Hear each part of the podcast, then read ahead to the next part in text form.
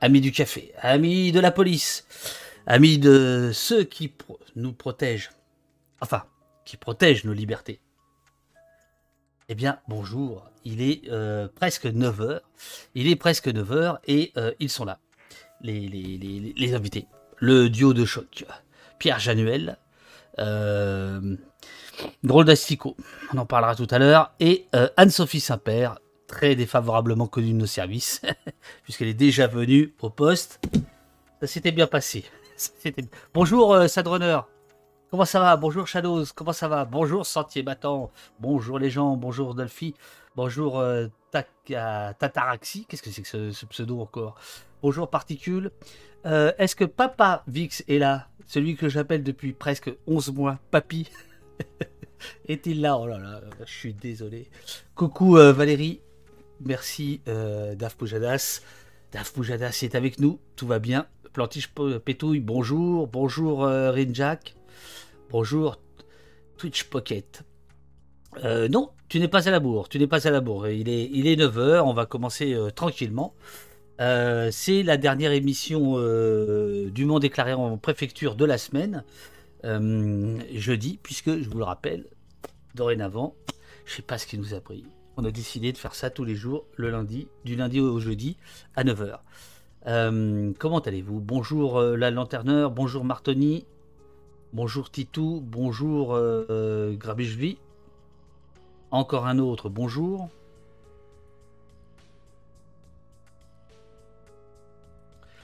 Ils n'ont jamais refusé le dépôt d'une émission préfecture.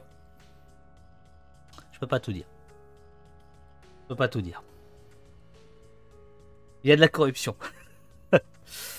Euh, bonjour à tous, bonjour Keizé, bonjour euh, J'ai mieux à faire, bonjour Sadrunner. Ben non, je t'ai déjà dit euh, Sadrunner, bonjour, qu'est-ce que... Ça va, ça va, petit check de démarrage de live depuis un bus bondé de gens, tout ça. Bien pour le live qui semble ne pas avoir de soucis. Je vous rappelle que Sadrunner, c'est notre, argent, notre argent, c'est notre agent belge infiltré, l'homme de la technique, celui qui depuis des mois supporte mes nounonneries en, en OBS je salue Olivier qui, doit être dans les parages aussi. Olivier que je rejoindrai demain, euh, demain soir, enfin samedi matin à Brest pour un débat avec Fabien Jobard, je vous en parlerai tout à l'heure, euh, rappelez-moi de vous en parler, sur euh, la médiatisation des, violences policières. Et bien sûr, bien sûr, je salue les deux modératrices de, de choc, Eurial et Jessie, qui sont là, toujours là, fidèles au poste. Bonjour à vous tous. Alors, on va démarrer, les amis, on va démarrer. Les invités sont là. Je mets euh, alors, il, peut se passer un petit incident, je vous le dis tout de suite. Ne le dites pas aux invités. J'ai quasiment pas dormi. Donc, de deux choses l'une. Soit c'est très, c'est bien pour vous tous, comme ça, ça va être calme. Soit au contraire, à un moment donné, je vais, je vais me mettre en, en mitraillette, agir sur les nerfs. Donc là, c'est faut que je fasse attention. Vous, me le dites si, ça part en, sucette. Voilà. Bon, on est, on est 200, c'est bien, c'est bien. L'amphi, se, remplit. Euh, c'est super. Alors, je, il faut dormir, il faut dormir, mais je vais vous dire la vérité. J'ai terminé leur livre cette nuit. Vous voyez, je l'ai terminé cette nuit. C'est pas pour ça que j'ai pas dormi, mais bon, ça fait partie du truc. Car ici, je vous le rappelle, je vous le rappelle, les livres sont lus, les livres sont décortiqués, les livres sont massacrés à coups de notes de stabilo. Là, je, suis dans une période stabilo vert. Je vais vous montrer ça tout à l'heure. Bon, allez, trêve de conneries. Euh, ils sont là. Ils sont là, ils sont là. Donc j'enlève, euh, j'enlève ça. Duo, duo. Euh, tiens, comment se fait-il que oh bah alors, eh, eh, eh, eh, Sadrunner, je crois que tu vas avoir du travail. J'ai l'impression que je n'ai que, je n'ai que Anne-Sophie et pas encore Pierre. Ah non, ça, on va voir, on va voir. Ah, pour l'instant, je n'ai que Anne-Sophie. Ah, que se passe-t-il? Pourquoi Pierre n'est pas là? Merde Si, tu es là, mais tu n'es pas à l'antenne. Qu'est-ce qui se passe? Euh, euh, je, me permets de, te tutoyer, on ne se connaît pas. Je, vais reprendre le vous. Moi, j'adore le vous, vraiment. Euh, Pierre, puis-je vous demander de sortir du commissariat et de revenir? Je pense qu'il y a un petit problème. C'est bizarre, ça euh, de, de, quitter le, le OBS. Voilà, il l'a quitté. Bonjour Anne-Sophie euh, Saint-Père. Bonjour. Bonjour, bonjour. Vous êtes. Euh, non, bah non, non bah je vais te tutoyer, on se, on se connaît bien quand même. On s'est croisé deux, trois fois quand même. On s'est croisé deux, trois fois, dont, dont une fois. Et le voilà Oh, aïe, aïe, aïe, aïe, aïe. Alors en plus, Pierre qui était très inquiet de son décor, il n'y a plus d'inquiétude, Pierre. L'image est tellement cramée que derrière c'est blanc. On, on, on ne voit pas votre papier peint.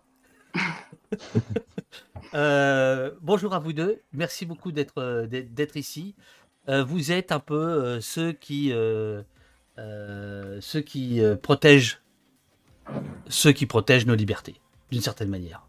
Vous êtes un peu les garants de nos libertés. C'est une grosse mission. Je pense que on a besoin d'être beaucoup pour protéger nos libertés. Et je pense que si c'est nous deux les deux grands protecteurs, elles sont vraiment mal en point. Euh, On va pas spoiler la fin du livre, mais on explique quand même qu'il faut être beaucoup pour protéger les libertés. Absolument, absolument. Si, si, on eh ben, de toute façon, on, spoil déjà. On va spoiler, on va, spoiler à mort le, bouquin parce qu'effectivement, il y a euh, ce chapitre euh, que je, que je, que je n'ai jamais lu en fait dans d'autres ouvrages du même type. Euh, c'est sur qui compter pour protéger les libertés. Et c'est à la toute fin du bouquin, c'est le, je crois que c'est le dernier chapitre, et je trouve ça vachement bien. Donc, vous êtes au poste. Anne-Sophie pour la troisième fois, je crois, ou deuxième. Euh, Pierre pour la première fois. Et surtout, pour votre livre, euh, Comment l'État s'attaque à nos libertés. Tous surveillés et punis. C'est paru chez un éditeur de droite, Plomb. Bien, très bien. Euh, non, il n'est pas de droite? Si, un peu. non, non, mais c'est très très bien, c'est très très bien d'aller chez les éditeurs de droite. Moi, j'aime bien les éditeurs de droite. Ils sont très corrects en règle générale. bon, alors, euh, Anne-Sophie, euh, on se connaît puisqu'on s'est beaucoup croisé euh, sur différentes luttes ou différents rendez-vous, que ce soit à l'Assemblée, que ce soit dans la rue, etc. tu, tu, es chargé de plaidoyer à Amnesty International, mais si j'ai bien compris, il n'est jamais question de ton travail à Amnesty International, donc c'est en ton nom propre que tu publies ce livre, en réalité. Amnesty a trouvé que c'était trop gauchiste, peut-être. Alors, je ne le formulerai pas forcément comme ça, mais on va dire qu'on touche à des sujets sur lesquels Amnesty travaille pas et euh, ça n'a pas. Enfin, j'ai une liberté de ton que j'aurais pas en tant que euh, porte-parole d'Amnesty. Voilà. Et euh, mais il y, a, effectivement tout un, tout un sérieux. ah, merci Anne-Sophie de ne pas claquer la tasse sur la table. Je vais faire attention. C'est le matin, c'est le café, c'est un peu compliqué là pour moi en ce moment. Ah bah, euh, après Usul hier euh, qui a mis 20 minutes à se, chauffer, euh, moi, c'est bon, moi je peux attendre. Là, voilà. alors Pierre, Pierre, je disais tout à l'heure, vous êtes un drôle d'asticot. Vous. vous êtes un très très. Parce que en fait, vous avez été carrément porte-parole du ministère de la, de la Justice de 2016 à 2017. Et mon casier judiciaire est bien rempli. Hein. Euh, bah, c'est-à-dire que là, je me demande comment euh, vous avez réussi à vous faufiler jusqu'ici ce matin. non, je rigole. C'était quoi Et alors, aujourd'hui, vous êtes euh, journaliste indépendant, c'est-à-dire que après, après avoir, comment dirais-je, manipulé les journalistes, vous êtes devenu un journaliste.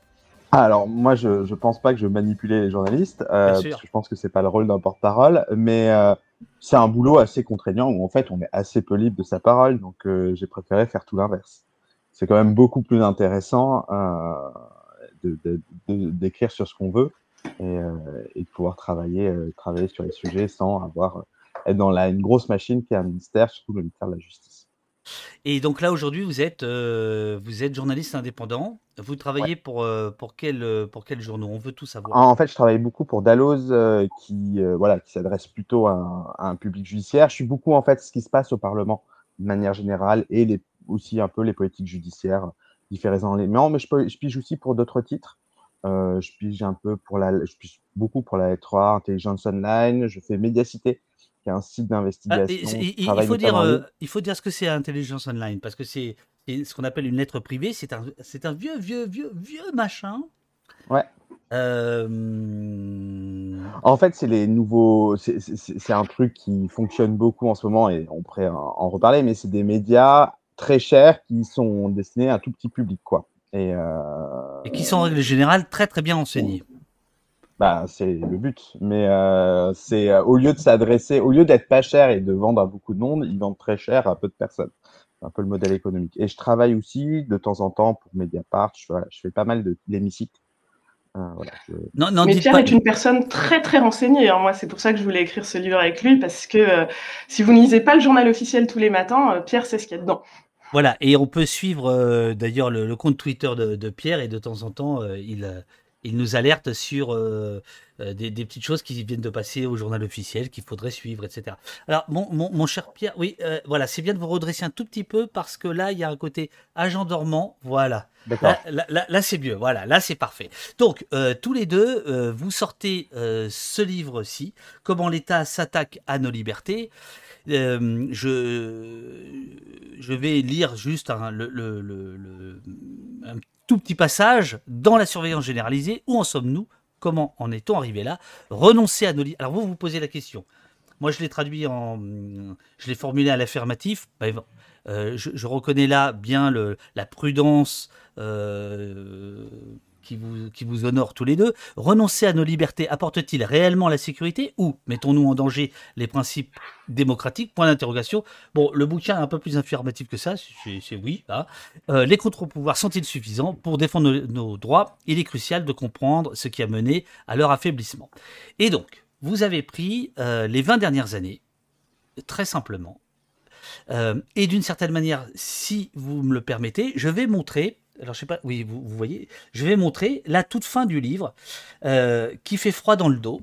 C'est 10 euh, pages, 10 pages factuelles, et ce ne sont que les principales lois sécuritaires des 20 dernières années en France, en France et Navarre, mais en France. Hein.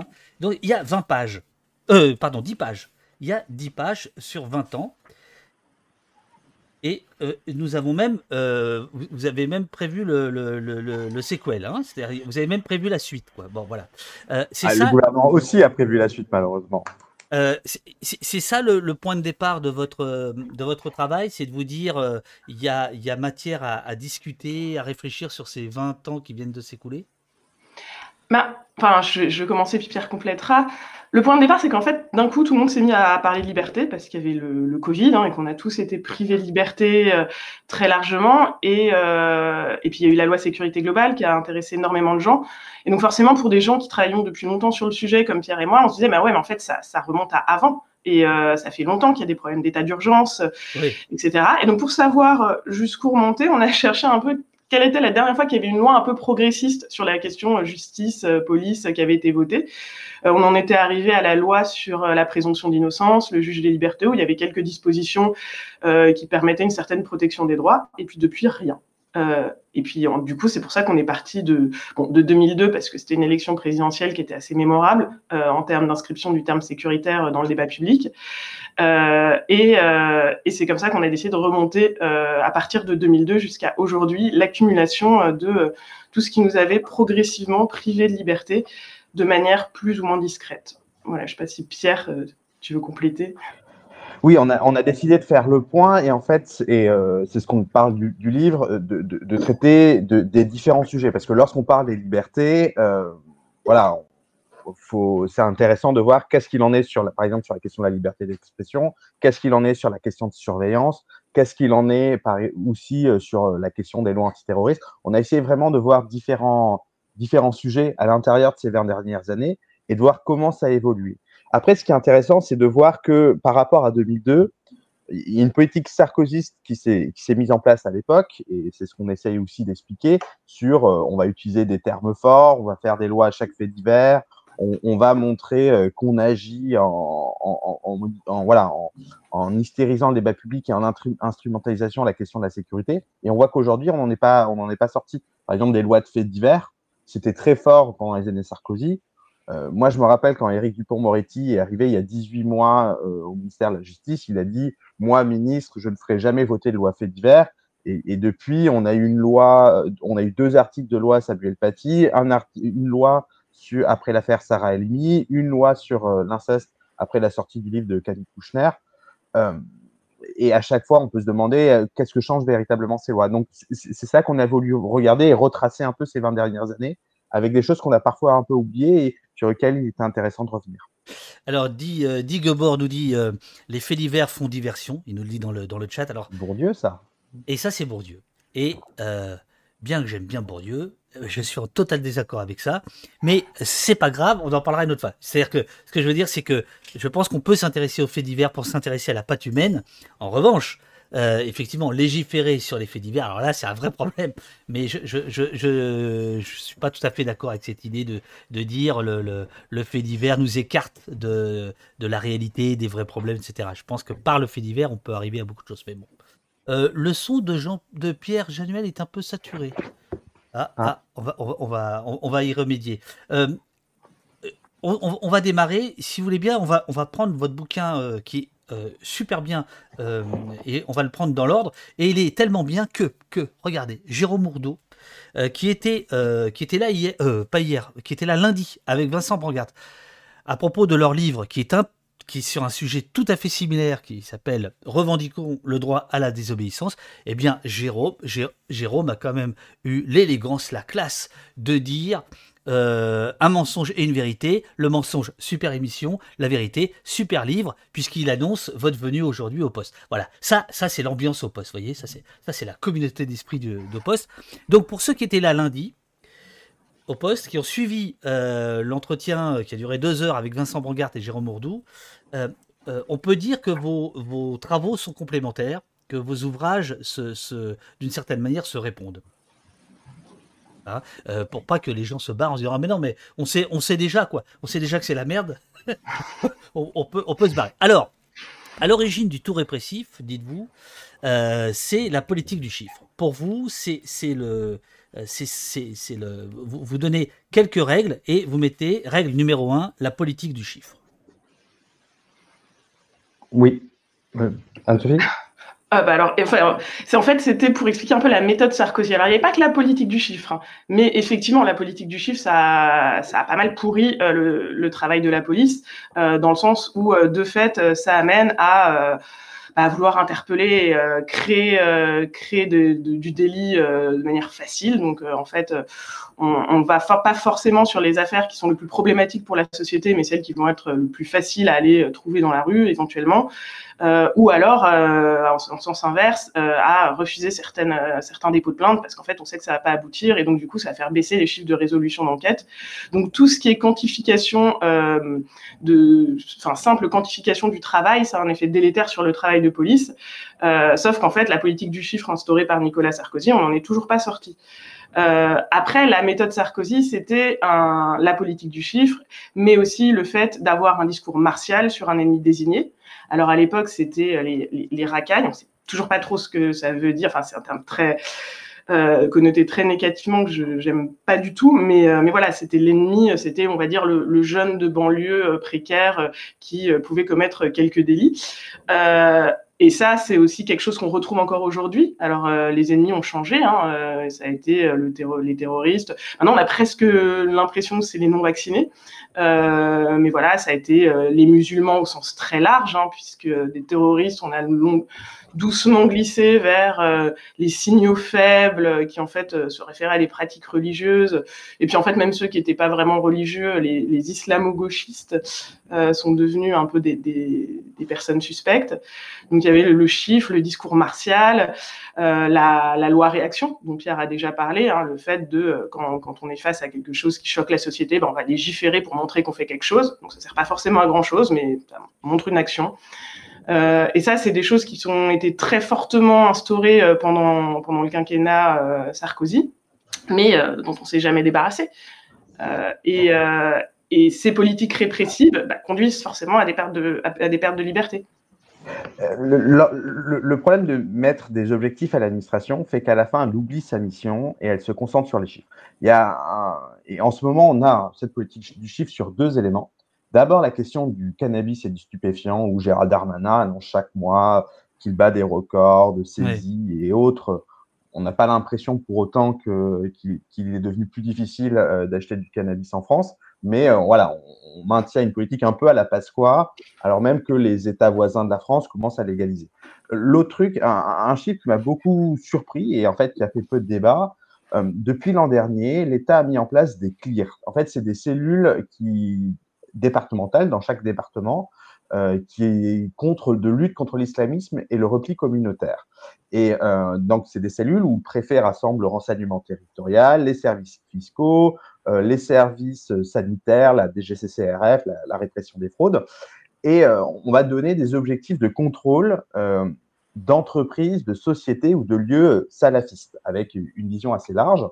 Donc, moi, les, les salafistes, ce n'est pas forcément mes amis, mais on, a eu l'an dernier plus de 24 000 contrôles. C'est-à-dire qu'on est allé très très large, on a tapé très très large pour contrôler euh, largement un certain nombre de lieux, euh, faire des redressements, fermer des établissements, il y en a 718 qui ont fermé, et faire des redressements fiscaux. il y a déjà eu 46 millions, 46 millions d'euros de récoltés. Mais à quel moment on a décidé qu'on allait faire des contrôles fiscaux sur la base de l'opinion politique des gens? C'est-à-dire que lorsqu'on contrôle 24 000 structures, on est quand même sur un truc très large, on met en place un outil et comme pour la dissolution des associations, on a beaucoup parlé cette semaine de Nantes révoltée, euh, un média nantais qui va, faire, qui va peut-être faire l'objet d'une demande de dissolution administrative. mardi, mardi euh, leurs avocats seront au poste.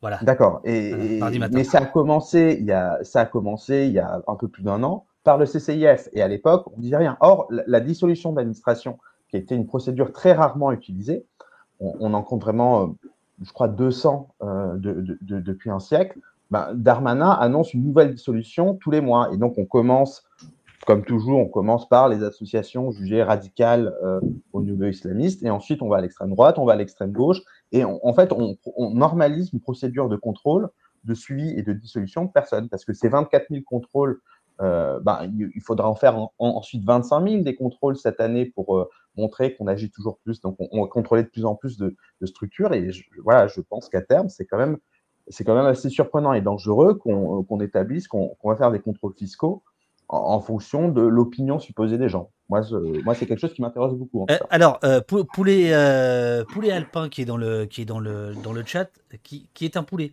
Je, je, je crois qu'il est dans les sécurités publiques. Euh, je, me permets de dire poulet, il, se nomme comme ça, euh, et qui par ailleurs est un donateur de poste, donc je le remercie infiniment, euh, nous dit la politique du chiffre n'est que l'outil nécessaire à la communication politique. Ce qui amène, alors dites-moi si, si, j'ai bien pigé, à la page 38 où vous nous expliquez que la règle, alors, la règle numéro 1 c'est la politique du chiffre, la règle numéro 2 c'est plus de lois répressives, vous venez de le dire, et la règle numéro 3, là on est juste, c'est, là c'est le, c'est l'entrée, hein, on est bien d'accord. Euh, on, va, aller sur le plan de résistance. La règle numéro 3, c'est porter un discours de guerre.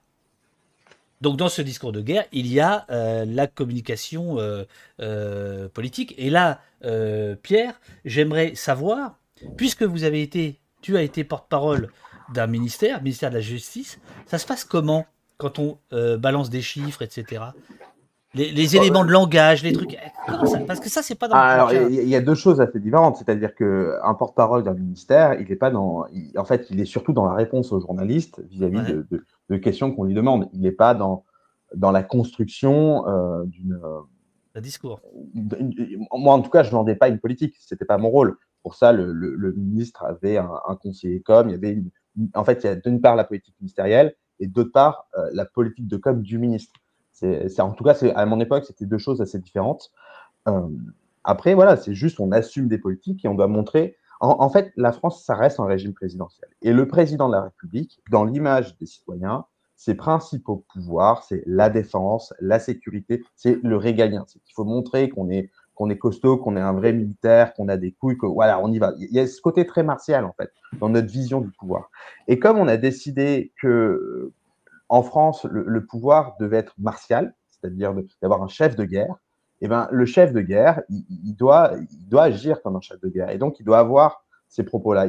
voilà, on, assume, on n'accepte pas d'avoir voilà, d'avoir un discours de modération sur ces sujets. Et, et je pense qu'il y a quelque chose dans la construction politique en France euh, qui fait que voilà, qui fait que par exemple, sous le quinquennat Hollande, les fonctionnaires qui ont été au final où on a augmenté le plus les postes, euh, et euh, ça ne veut pas dire que sur le terrain, la situation est forcément toujours géniale, mais ça a été les militaires et les policiers et les gendarmes. il y a eu une crise terroriste, il y avait des choses à faire, mais on voit aujourd'hui que, euh, y compris le pouvoir socialiste, a priorisé euh, dans, les coupes de fonctionnaires, a priorisé certains services publics dits régaliens par rapport à d'autres, comme les hôpitaux. Donc, moi, c'est des choses qui interrogent beaucoup et, c'est sur cette construction même qu'on a du pouvoir, de notre vision du pouvoir, euh, qui fait qu'à la fin, on, voilà, on, a des politiques sécuritaires parce que le président de la République doit être sécuritaire, doit être le grand protecteur et, euh, et, si ça suffit pas, il faut voter une nouvelle loi, il faut, voilà, il faut augmenter les effectifs. on est toujours sur les mêmes logiques. Alors après, parce qu'on a beaucoup de petits points de désaccord hein, avec Pierre, moi je questionne un peu hein, euh, ce côté en France, le pouvoir doit être sécuritaire, etc. En fait, c'est qu'on ne nous offre pas beaucoup de choix. C'est-à-dire les décideurs qui veulent prendre le pouvoir aujourd'hui, qui se présentent aux différentes élections, prennent cette posture-là en se disant que c'est la posture qui marche et qui sont certainement aidés par un terreau médiatique euh, qui va dans ce sens-là. Mais euh, on pourrait aussi se dire que on cherche un leader qui fait rayonner l'image de la France sur autre chose dans le monde. Enfin voilà, il y aurait d'autres, il y aurait d'autres postures à prendre, mais aujourd'hui, c'est quand même euh, la posture euh, principale. C'est-à-dire que là, on est, par exemple, on est dans une pandémie mondiale et le, cœur du débat pour les présidentielles, c'est pas la santé publique. Euh, ça interroge quand même. Ah, c'est la chance d'au poste. Non, je déconne. non, je, préférerais fermer le poste, mais je, mais reviens pas. C'est vrai qu'il y a quand même un truc, euh, il y a quand même un truc sidérant euh, avec cette, cet effet de euh, d'instrumentalisation de ces de ces questions-là à des fins politiques à chaque élection présidentielle. C'est, enfin, moi j'appelle ça l'instrumentalisation. Mais après, la France devient un pays aussi. En fait, on a toujours cette image, par exemple, de la justice qui est très laxiste. En 1980, il y avait 36 900 détenus. 20 ans plus tard, en, 2000, euh, il y en avait, il y en avait 46 000. Aujourd'hui, on tourne autour de 68 000, 69 000. Donc, on, cesse d'augmenter la population carcérale. On augmente aussi le nombre qui sont suivis par la justice, c'est-à-dire quand vous êtes suivi par la justice, vous pouvez avoir des contrôles judiciaires, vous pouvez avoir des sursis mis à l'épreuve, tout ce, tout ce type de peine hors détention. Mhm. On est passé de 71 000 dans les années 80 à 165 000 aujourd'hui. C'est-à-dire qu'aujourd'hui, il y a à peu près 250 000 personnes qui sont suivies par la justice pour une raison ou pour une autre. Même chose, par exemple, le nombre de délits dans le code pénal, il a pratiquement doublé en 20 ans. Comme on cesse de rajouter des lois, rajouter des délits, et tout ça a forcément un effet, en fait. C'est-à-dire que c'est pas seulement un J'aime bien le jeu de mots, on, rajoute des lits. Voilà, on rajoute des lits. Des, délits, mais pas de lits. Et ça. on supprime des lits. Ça aurait été un super titre. Et ça, ça aurait été un bon titre, hein, plutôt que de nous faire, du, plutôt que de nous faire du, du, du, Foucault, là, tous surveillés. Après... Euh, là, euh, des délits, pas de lit. Ouais, mais c'est vrai que de fait, euh, cette, cette posture-là, elle se retrouve, euh, elle se retrouve. Mais ce qui est, ce qui est aussi assez fascinant, c'est que là, ça fait quand même des années qu'on est là-dedans et que c'est inefficace. Euh, si on reprend l'exemple, tout petit exemple de la lutte contre les stupéfiants, enfin, je veux dire, toutes les études et les exemples concrets dans d'autres pays montrent que euh, la criminalisation de, enfin, la, la pénalisation euh, de, de, de la consommation, du, du, trafic de stupéfiants, de la consommation de stupéfiants, ça ne marche pas. Et en fait, la légalisation des approches sanitaires, c'est beaucoup plus efficace. Et eh ben on continue à faire la même chose euh, et, euh, et, le ministre de l'Intérieur actuel a le même discours que le ministre de, l'Intérieur d'il y a 20 ans, euh, a la même logique d'étaler de la drogue sur la table. Alors des fois pas beaucoup, des fois c'est beaucoup d'argent investi pour pas pas ramener grand chose et ça ne résout aucun problème.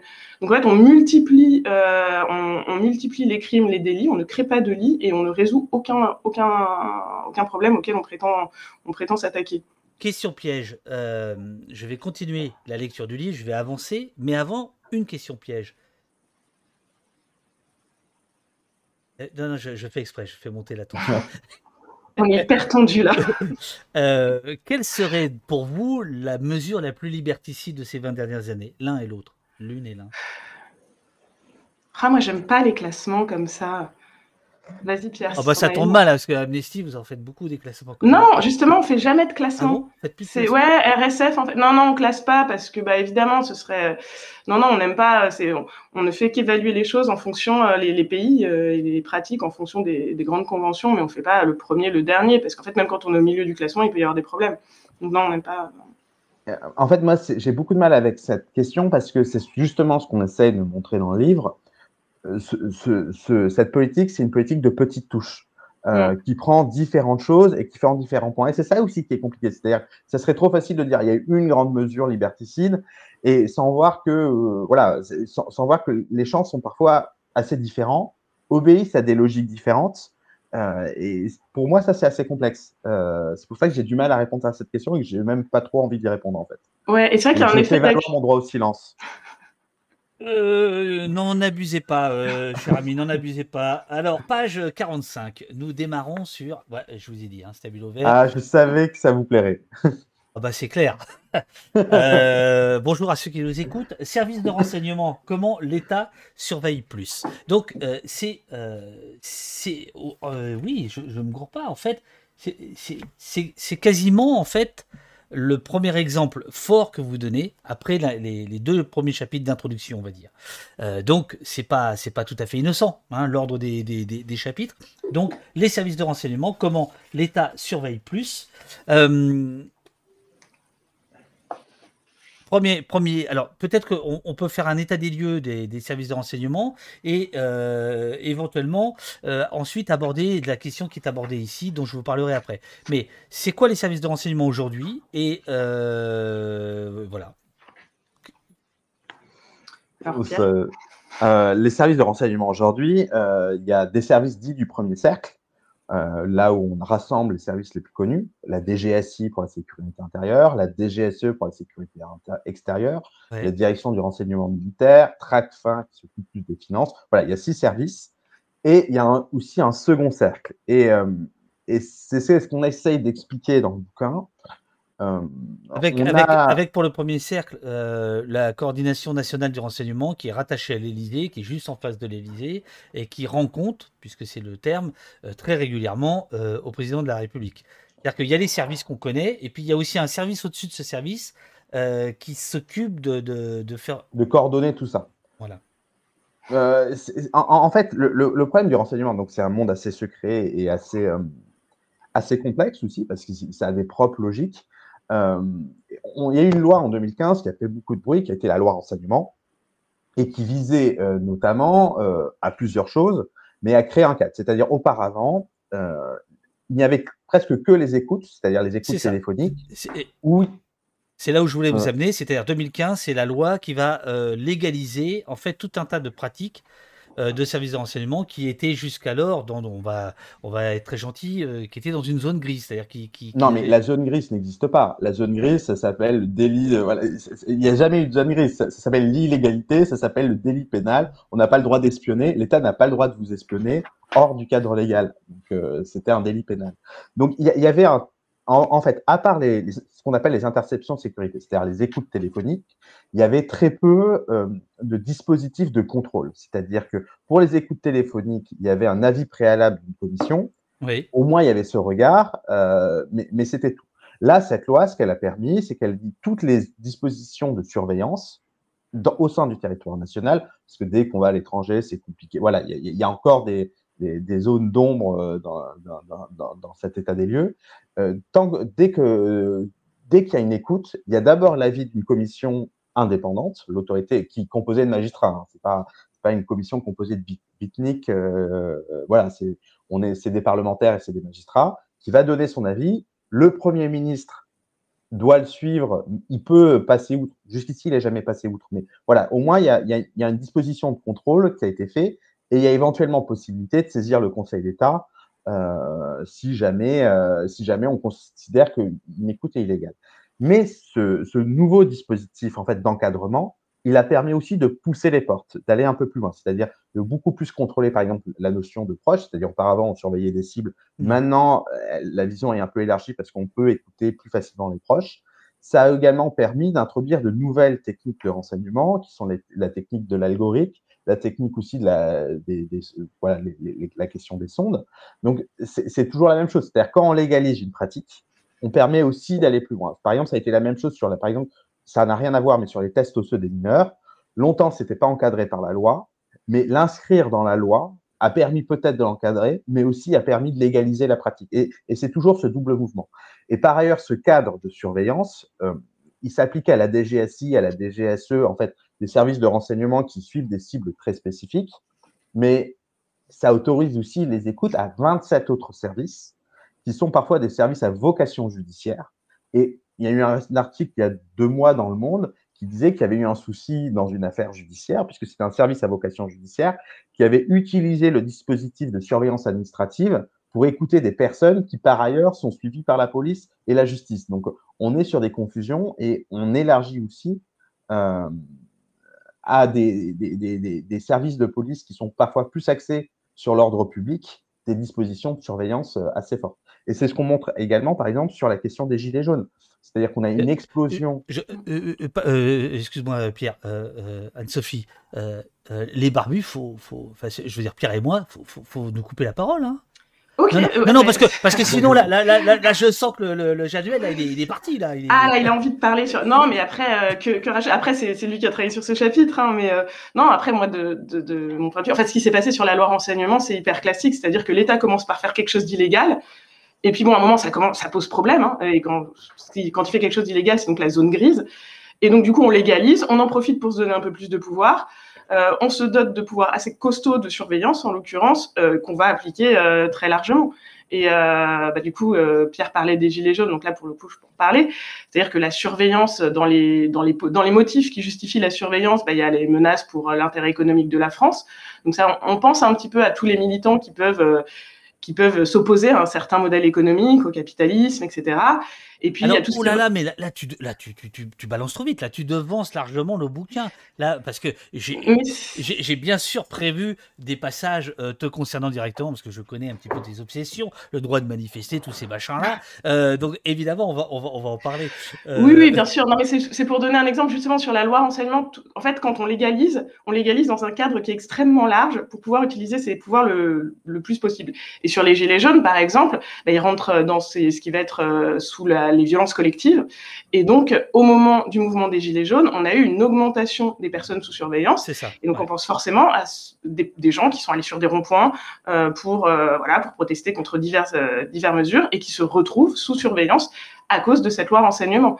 Et, euh, et, sur le fait que c'est par petites touches, on peut. Alors je devance peut-être un petit peu, mais euh, cette loi grave, je, je, panique, je, je, je, cours chercher les pages que j'avais euh, euh notées, mais euh, vas-y, vas-y, vas-y, continue. continue. J'aime bien couvrir les grosses tendances. Donc en fait, on a des pratiques qui sont illégales, qui ensuite sont légalisées, dont certaines à titre expérimental, hein, parce que la surveillance par algorithme, donc qui vise à capter toutes les données de connexion, donc c'est une surveillance de masse des Français.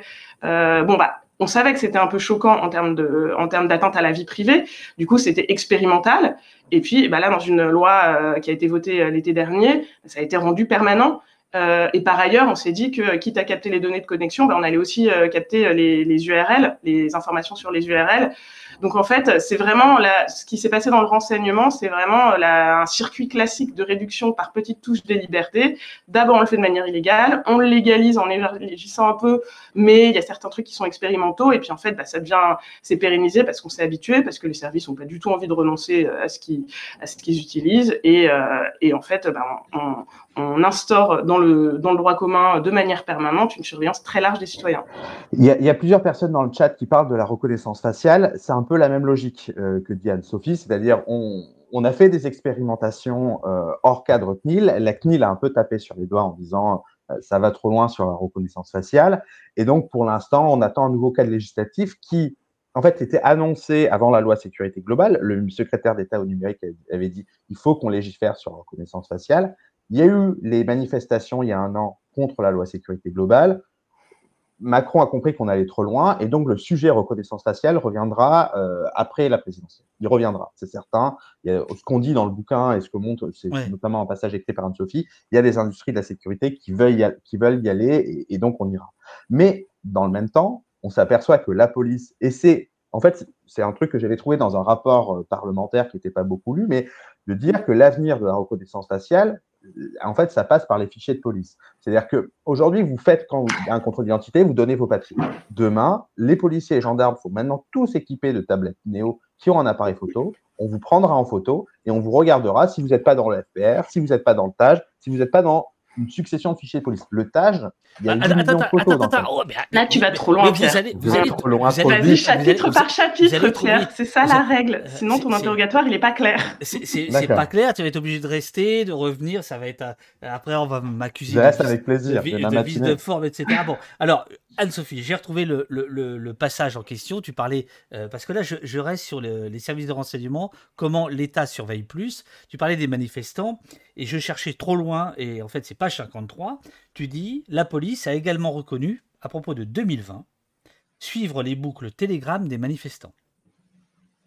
Alors, je sais pas si c'est toi, euh, voilà. Et euh, surveiller les djihadistes ou les gilets, les gilets jaunes, c'est donc le chapitre page 52-53. Je, moi, je balance mes sources, hein, c'est ici.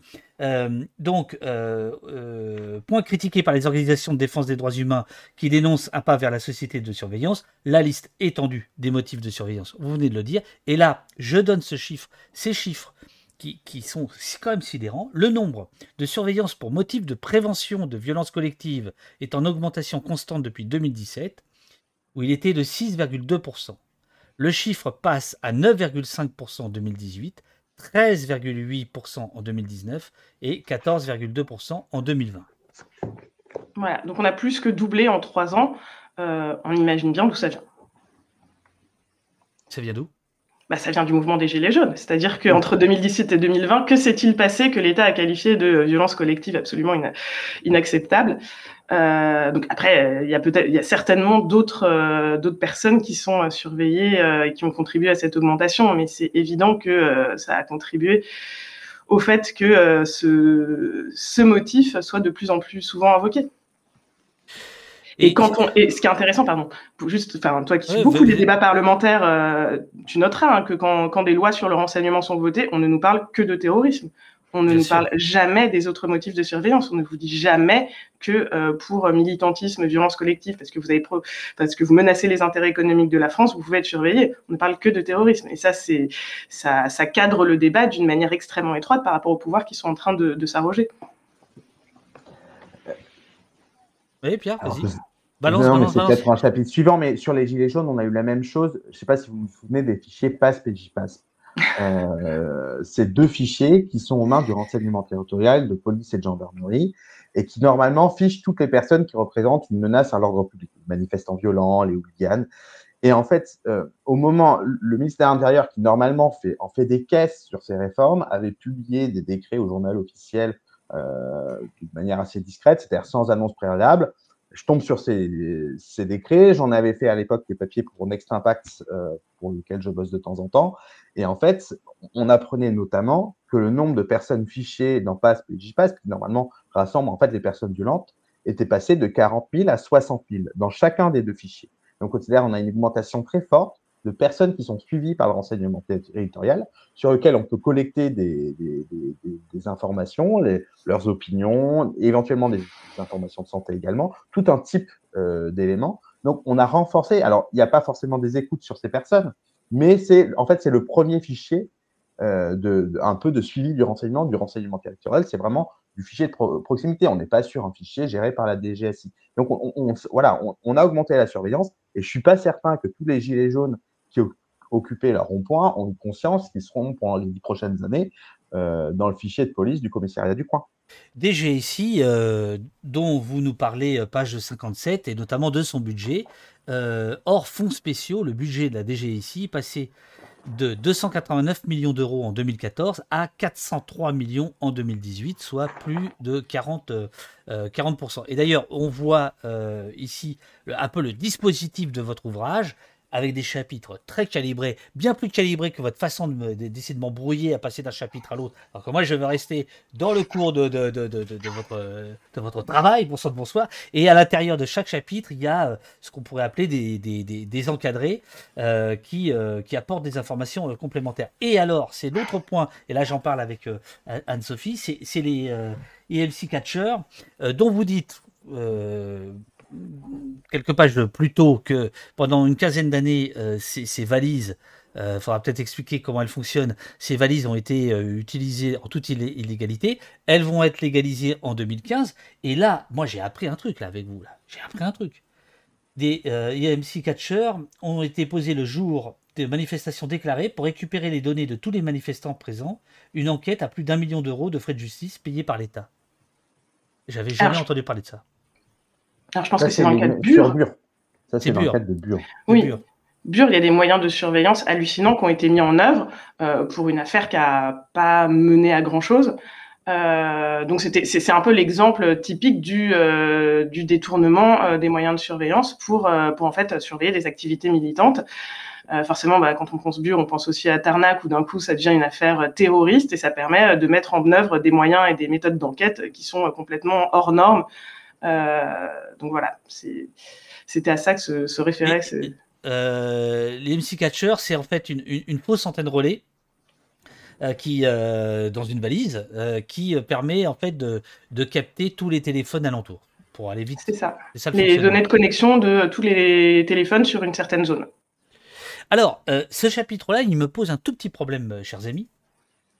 Euh, dans le sens où il, est, super bien fait, mais au fond, les informations que vous avez, que vous sourcez toujours là, je vois le sérieux de.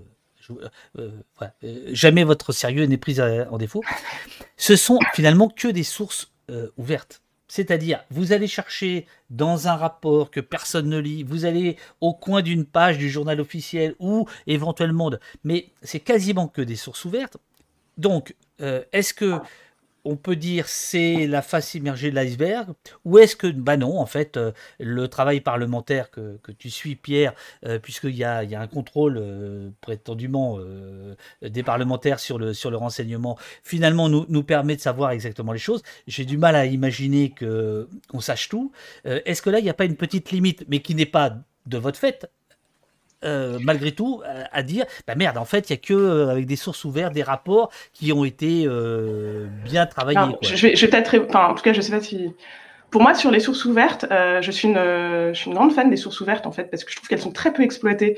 Alors, évidemment, si on avait voulu faire un livre uniquement sur le renseignement, il aurait fallu aller plus loin. Là, on a un chapitre qui, euh, explique, qui est une pierre parmi euh, tous les éléments de loi liberticide et répressive qu'on a depuis 20 ans.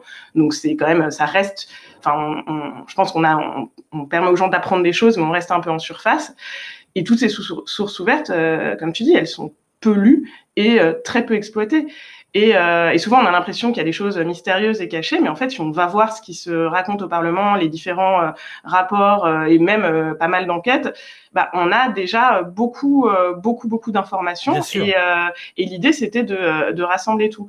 Et je, moi, je trouve que les sources. Non, non, mais même, même vous vous rassemblez et puis vous condensez. Enfin, je veux dire, de, de ce mm. point de vue-là, vous faites un travail de vulgarisation qui est, qui est vraiment super, mais on se dit, c'est vrai que c'est assez fou malgré tout.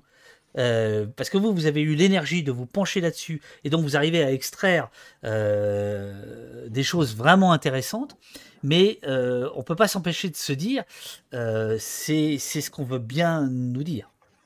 Mais c'est déjà tellement choquant.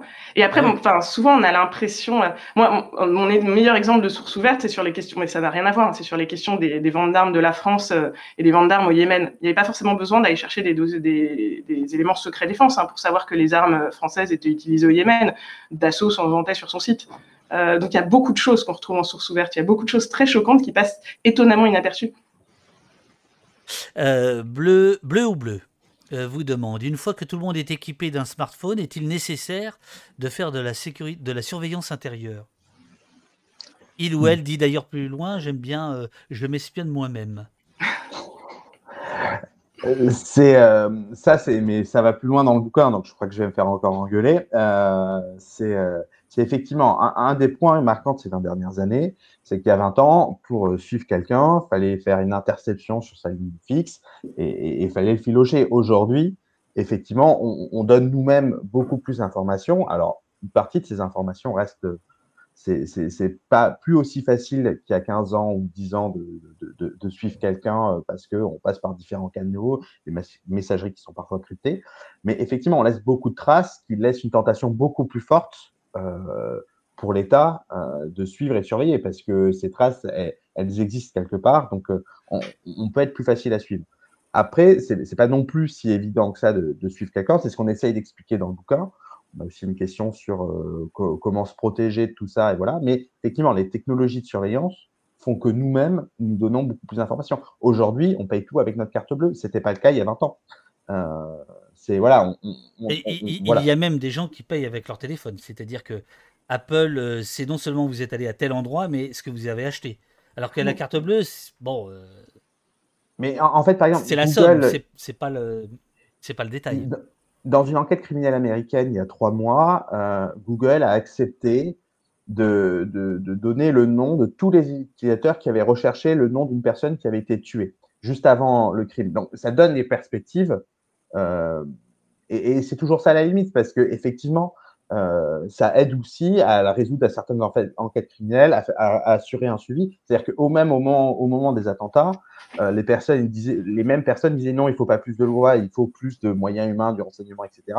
Mais voilà, on a besoin en même temps du, du, renseignement, on a besoin, on a besoin de poursuivre les criminels. Donc ça donne des possibilités.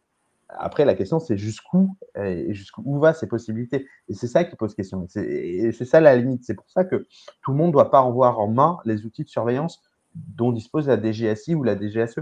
Alors, euh, justement, Donne la Papat vous demande est-ce que la technosurveillance téléphone réseau se fait dans les gendarmeries commissariales locaux ou est-ce que la technique est centralisée en un seul point euh, ne se fait pas dans la gendarmerie comme, locale. Comme Rennes pour les PV, par exemple? J'ai du mal à croire que GG euh, de la brigade locale soit capable de faire de l'analyse technique pointue ou de contrôle de drone. Euh, Donne la Papat. Il a raison. Il a raison. ça sort. Et en plus, en même temps, il y a des moyens de centraliser beaucoup plus fort. C'est-à-dire que vous avez au GIC, euh, qui est le, groupement interministériel de contrôle, euh, voilà, qui, centralise euh, les différentes écoutes administratives. Et en même temps, ça permet aussi un contrôle, vous avez aussi des contrôles plus forts par la Commission nationale de contrôle des techniques de, renseignement. Mais ça ne se fait pas dans le commissariat du coin, et évidemment, évidemment, évidemment. Alors, j'avance dans votre, ouvrage. Euh, le, chapitre qui suit, c'est celui sur euh, l'état d'urgence. Bon, alors ici au poste, on est un peu au courant. Euh, le, chapitre, vraiment le bouquin est super quoi. vous, parlez évidemment de l'état d'urgence et qui devient de plus en plus une urgence permanente, mais j'aimerais vous poser la question de ce que vous écrivez page 69 où vous nous expliquez, voilà, l'état d'urgence n'est pas une exception française. Vous nous dites qu'aux États-Unis, euh, qu'en Turquie, en Irlande et ailleurs, euh, l'état d'urgence est, également euh, invoqué. et ça, je trouve c'est un point de vue intéressant parce que on a reçu, bon, alors Maître Alimi ici, un très, alors lui, alors lui, lui c'est le plus défavorablement connu de nos services, euh, qui a fait un très bon livre sur le, sujet, à l'état d'urgence permanent, je crois, quelque chose comme ça. Mais là, ce que je trouve intéressant dans votre bouquin, c'est que vous dites, en, réalité, c'est une tendance euh, de fond qui n'est pas que franco-française. Euh, oui, tout à fait. Et c'est quelque chose qui vaut pour euh, énormément de choses dont on parle dans ce livre. Hein. On a régulièrement essayé de faire des pas de côté parce que euh, ce qui se passe en France, c'est quelque chose qu'on observe dans pas mal d'autres pays. dans le cadre de mes fonctions à Amnesty, je suis amenée à travailler sur plein d'autres pays, que ce soit de la répression des manifestations aux, états d'urgence, on constate les mêmes penchants euh, pour euh, des, euh, des lois qui sont des lois beaucoup plus, enfin des, lois beaucoup plus répressives, avec des pouvoirs donnés au, pouvoir exécutif, avec des pouvoirs de surveillance élargis. Souvent en profitant des moments de stupéfaction que couvrent les attentats. Et aux États-Unis, bah, il y a évidemment le Patriot Act, qui a été remanié plusieurs fois depuis son adoption, mais qui est toujours en vigueur et qui, de la même manière qu'en France, ne devait pas durer. Et en Turquie, euh, après euh, un coup d'État raté, un peu contraire euh, il y a eu aussi des vagues d'arrestations, de licenciements de fonctionnaires qui ont touché très largement en fait toute forme d'opposition en Turquie. Donc, il n'y a pas qu'en France que, que les, attentats ou tout désordre, toute crise est utilisée pour imposer des lois répressives et puis pour s'en prendre un petit peu à l'opposition s'il y a besoin. et pour nous, c'était important de, le préciser de montrer qu'il y avait une tendance mondiale et un certain nombre de dirigeants qui, euh, avaient les mêmes réactions. Ce que, vous ne décrivez pas, euh, peut-être parce que vous ne le savez pas ou peut-être parce que Pierre est tenu à la, confidentialité, c'est que euh, on, on n'a aucun moyen de mesurer le cynisme derrière ça. Le cynisme des gouvernements, donc euh, euh, que ce soit américain, français, etc. Est-ce que c'est de l'opportunité? Est-ce que c'est du calcul? Est-ce que c'est du cynisme? Est-ce que c'est devenu une, une, comme certains le disent, à Gamben et tout ça depuis très longtemps, un mode de, de, de, de gouvernance? Mais en fait, on peut pas parler. Alors, c'est toujours très compliqué, évidemment, qu'il y a du cynisme dans la manière de gouverner, mais c'est très compliqué de, mesurer ce qui se passe dans la tête de gens qu'elle on n'est pas. Et par ailleurs, ce que, ce que mentionnait Pierre avant, c'est que pour nous, il y a une multiplicité euh, de personnes, d'institutions, de facteurs qui rentrent en jeu. Euh, il y a aussi quelque chose dont on parle assez euh, régulièrement, c'est la peur de renoncer à ces mesures d'urgence et qu'il y a un attentat le lendemain.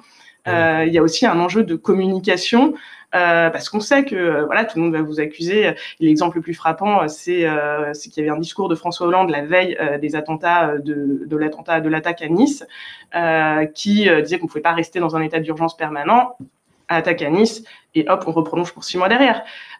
donc donc on va dire que le cynisme, il est peut-être dans le fait que ce sont des décisions qui sortent la France d'un cadre, d'un cadre respectueux du procès équitable, des droits fondamentaux, euh, pour des intérêts, euh, pour l'intérêt de son image, pour ne pas être perçu comme le faible qui n'a pas agi. Euh, donc ça, ça fait partie du, premier bloc qui fait qu'il y y a une réticence des politiques renoncer à ces pouvoirs. Ensuite, il y a aussi quelque chose qui joue, c'est que les services, la police, a du mal à se passer de nouveaux pouvoirs qu'ils ont gagnés. Euh, une fois que ça fait plusieurs années qu'ils ont le droit euh, d'assigner à résidence, de perquisitionner sans trop s'embêter avec euh, les magistrats, bah, pourquoi y renoncer? C'est difficile de renoncer à un pouvoir qu'on a gagné. Poulet, poulet, poulet, Alpin nous dit, donc je rappelle, il est, il est des sécurités publiques, je crois.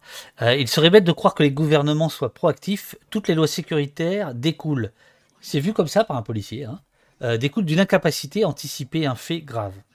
Mais moi, je suis tout à fait d'accord avec l'incapacité d'anticiper. Souvent, enfin, c'est un peu ce qu'on essaye de dire aussi dans le, dans le livre, c'est que souvent on parle de complot comme si voilà, il y avait un plan pour nous priver de nos libertés. Je pense pas que nos gouvernants ont ce type de capacité d'anticipation sur du long terme. Il y a beaucoup, beaucoup de réactions euh, et euh, pas forcément, euh, enfin voilà, c'est pas, pas forcément des plus intelligentes puisqu'effectivement, il n'y a pas de résultats sur du long terme, mais c'est des effets d'image, d'électorat, de communication, de peur d'être accusé de quelque chose ou de soumission à des services qui ont envie de garder leur, leur pouvoir.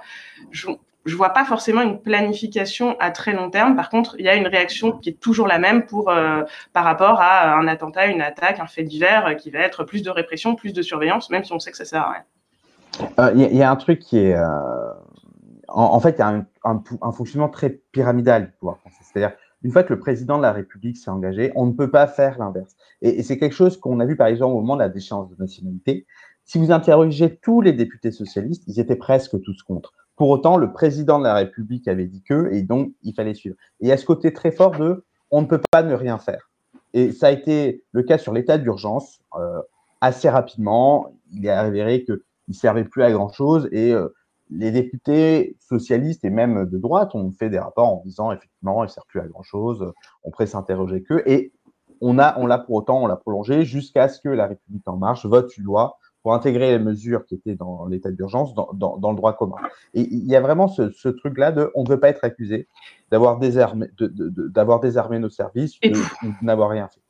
Et pour compléter on ne peut pas ne rien faire, mais ce qu'on fait sera toujours de l'ordre de la réponse euh, sanction euh, surveillance. C'est-à-dire qu'il n'est pas envisagé de faire autrement. Euh, et ça a été, la porte a été fermée très tôt hein, par Emmanuel Valls qui disait que euh, expliquer c'était déjà justifié. Alors qu'en fait, souvent, quand on explique un phénomène, ben, ça permet aussi euh, de l'adresser et euh, d'apporter des réponses qui soient beaucoup plus axées sur une réalité. Euh, donc en fait, on fait, mais on fait sans trop réfléchir, sans trop se pencher sur le fondement du problème. Et c'est la même chose pour la délinquance, c'est-à-dire que on accumule des lois répressives et un encouragement aux forces de l'ordre à aller interpeller euh, du petit délinquant plutôt que de se poser des questions sur euh, les politiques de la ville, les politiques sociales, l'éducation, parce que ça c'est plus compliqué. On pourrait faire autrement en fait. Euh, il ne s'agit pas de demander aux gouvernants d'être inactifs, il s'agit de leur demander d'agir autrement qu'en faisant tout reposer sur la police et la justice. Alors, je, fais une petite digression, hein, c'est une technique d'interrogatoire, hein, bien sûr. Je fais une petite digression parce que dans le chat, un dénommé Azam Olivier, défavorablement connu de nos services, euh, qui est à la tête avec ses amis euh, des Mutins de Pangée. Les Mutins de Pangée, c'est une coopérative de VOD, de DVD, etc. C'est eux là, faut pas mollir. Euh, c'est eux qui sont derrière le film Hacking Justice, qu'ils ont sorti, qu'ils vont sortir en DVD avec un super bouquin, etc. Et Olivier, Anne-Sophie te pose une, une question et c'est une digression qui est quand même en rapport avec ce que je disais à l'instant sur le fait que les états d'urgence n'étaient pas une spécificité franco-française. Olivier Hazan euh, est très, euh, très euh, porté sur le, le, cas de Julian Assange. Donc il nous dit Salut, salut, bah, parce qu'il est très sympathique, Olivier. Hein. Donc salut, salut, comme je passe par là, évidemment, j'ai envie de demander à Anne-Sophie de nous parler un peu du soutien de Julian à, Julian Assange. On est en plein dans le sujet, là, dit-il, et de comment on pourrait espérer une plus grande mobilisation de Amnesty en France sur le sujet. Amnesty soutient officiellement, mais peu de relais en France. Merci, bise. Alors, tu n'es pas obligé de répondre, hein, parce que tu n'es pas là S qualité Amnesty International. Euh, bon, il y a 400 personnes qui ont entendu la demande, en tout cas. Donc, euh, Non, mais alors je relais. en fait, la personne qui travaille sur Julian Assange est dans mon bureau et euh, pour moi, on, relaie hein, quand même. On, travaille totalement sur son cas. Donc, c'est malheureux si ça s'entend peu, mais je relayerai cette demande. C'est clairement un cas qui est suivi par, par Amnesty International. Euh, donc euh, voilà. Ensuite, moi-même, je ne. Donc, donc, on mettra en rapport les services euh, concernés. Hein. C'est toujours le même problème. Ces services qui se parlent pas, c'est la guerre des services. Non, Olivier et ses copains font un boulot de dingue sur. Attends, elle, bouge pas. Ben voilà, il nous laisse tout seul. Ah, vous inquiétez pas, c'est comme ça ici. voilà. Donc la pièce à conviction, elle est là. Voilà, ça c'est le DVD du film Hack Justice. Je ne sais pas si tu as vu ce film. Euh, c'est 9 ans passés avec euh, les avocats et euh, Assange. et les mutins de Pangée sortent le DVD du film avec ce qui est en blanc là. Bah, je vais le mettre ici, ce sera mieux. c'est un, un, gros gros travail. Attends, bouge pas. Qu'est-ce que je fais moi? Ouais, c'est là. Tac. Non, c'est pas celui-là. Celui-là, voilà. Là, en blanc, là, c'est un bouquin. C'est la chronologie de l'affaire Assange. Voilà, Akin Justice. Donc, on les mettra, on les mettra en rapport, ça, ça, vaut, le, ça, ça, vaut, le coup. Euh, est-ce que tu voulais ajouter quelque chose par rapport à ce que Pierre venait de dire, ou là je vous ai embrouillé et je passe à la suite? Oh bah tu embrouillé. embrouillé, je pense que tu peux passer à la suite. Euh, je, sais où je vais, je sais où je vais, vous, vous inquiétez pas. Euh, je vais, je vais page 103. Page 103, alors là j'ai appris un truc, tu peux vérifier Pierre, hein. quand je dis page 103, c'est bien page 103 l'effet cliqué ou l'impossible retour en arrière. Alors là, là aussi, ça a été une surprise, c'est pour ça que je vous en parle. Euh, vous expliquez qu'en fait, l'effet cliqué, au départ, ça n'est pas du tout ce pourquoi on utilise aujourd'hui cette expression. Pourrions-nous faire un petit peu de sémantique ce matin? Il est 10 heures. Mais tout à fait, parce que moi-même j'ai été surprise quand je me suis rendu compte ah, de ça. parce qu'en fait, ça fait des années qu'on parle de l'effet cliquet sur quand, quand on a renoncé à une liberté, on revient jamais sur ce renoncement.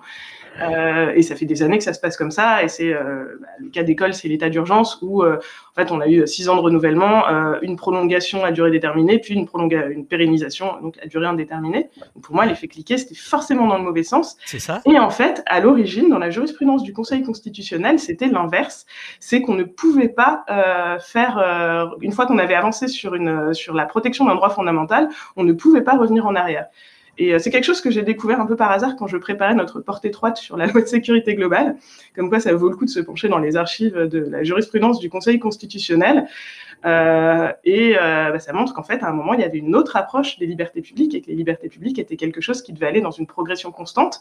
Et qu'en fait, on a, maintenant, on a vrillé sur l'inverse, c'est la sécurité euh, qu'on oppose à la, à la, liberté, aux libertés publiques avec une vision assez limitée de la sécurité. Hein, c'est pas, pas de la sécurité sociale. Hein. Et, euh, et, du coup, bah, c'est la, la, sécurité et le contrôle qui, euh, qui gagnent du terrain avec une impossibilité de revenir en arrière. C'est intéressant. Je voudrais en profiter pour répondre à Poulet Alpin qui disait oui, mais par exemple, on est revenu sur les peines planchées. Eh, Poulet Alpin, c'est un petit peu la star du chat ce matin. Hein. Ouais, c'est un peu la star du chat. Euh, en fait, oui, en 2014, après euh, beaucoup d'efforts, on a supprimé les peines planchées. En fait, c'était quoi les peines planchées C'est-à-dire quand vous étiez récidiviste, on vous pouvait pas vous donner moins d'un tiers de la peine prévue par la loi, sauf motivation contraire du juge. Donc, il y a un certain nombre de juges qui motivaient le fait que bon, la, peine était disproportionnée, mais les peines planchées ont quand même eu un effet, c'est-à-dire qu'on a augmenté véritablement les sanctions, les, peines prononcées, les peines fermes prononcées à, l'encontre de récidivistes. Ce qu'on s'est aperçu, c'est qu'on a supprimé les peines planchées. Je suis allé regarder en fait dans les chiffres du ministère de la Justice et au début j'étais assez surpris. C'est que le quantum des peines, c'est-à-dire la, la, peine moyenne prononcée à l'égard d'un récidiviste, en fait, elle a presque pas bougé après la suppression des peines planchées. C'est-à-dire qu'il y a une habitude qui s'est instaurée de, durcir les peines vis-à-vis des récidivistes. Et c'est, on, a supprimé l'obligation légale de le faire, mais pour autant, on a continué sur la même pente. Parce qu'on a des juges de plus en plus répressifs, parce qu'ils suivent la société, parce qu'il y a une demande sociale de, de, plus de répression, parce que les gouvernements. Il y a, des candidats qui veulent, qui veulent revenir là-dessus. Mais moi, je, je, ben, croyais que les peines planchées, le, le, ça avait été retiré pour des raisons de, de droit de non non non ça été, ah, je pense que ça serait aujourd'hui plus difficile à remettre en place puisque euh, il y a voilà il faut motiver plus fortement les peines euh, qu'il y, a 20 ans mais non non ça n'a pas été retiré pour des raisons de droit. C'est le c'est la loi Taubira qui les a retirés. Mais encore une fois à l'époque de la loi de Taubira tout le monde disait elle va vider les prisons elle va vider les prisons.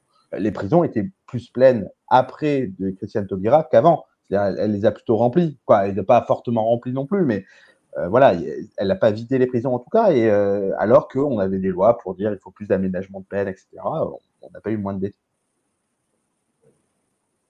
D'autres, d'autres choses sur ce, sur ce plan-là ou pas? Non? Alors, euh, on passe. alors, euh, j'ai des questions, mais là, qui, reviennent sur la surveillance. À la, fin de, l'entretien, je reprendrai pas mal de questions du, euh, chat. Il y a évidemment un chapitre euh, sur, les étrangers, page, page 108. Quand je dis évidemment, c'est-à-dire que vous, ne les oubliez pas. et comme, en fait, comme cible euh, privilégié finalement de toutes, euh, de toutes ces politiques. Mais bon, Anne-Sophie, c'est vrai que tu en as un peu, euh, parce qu'au début vous étiez tous les deux tout feu, tout flamme, vous, pensiez que vous étiez sur France Inter, vous aviez 7 minutes et qu'il fallait absolument tout raconter.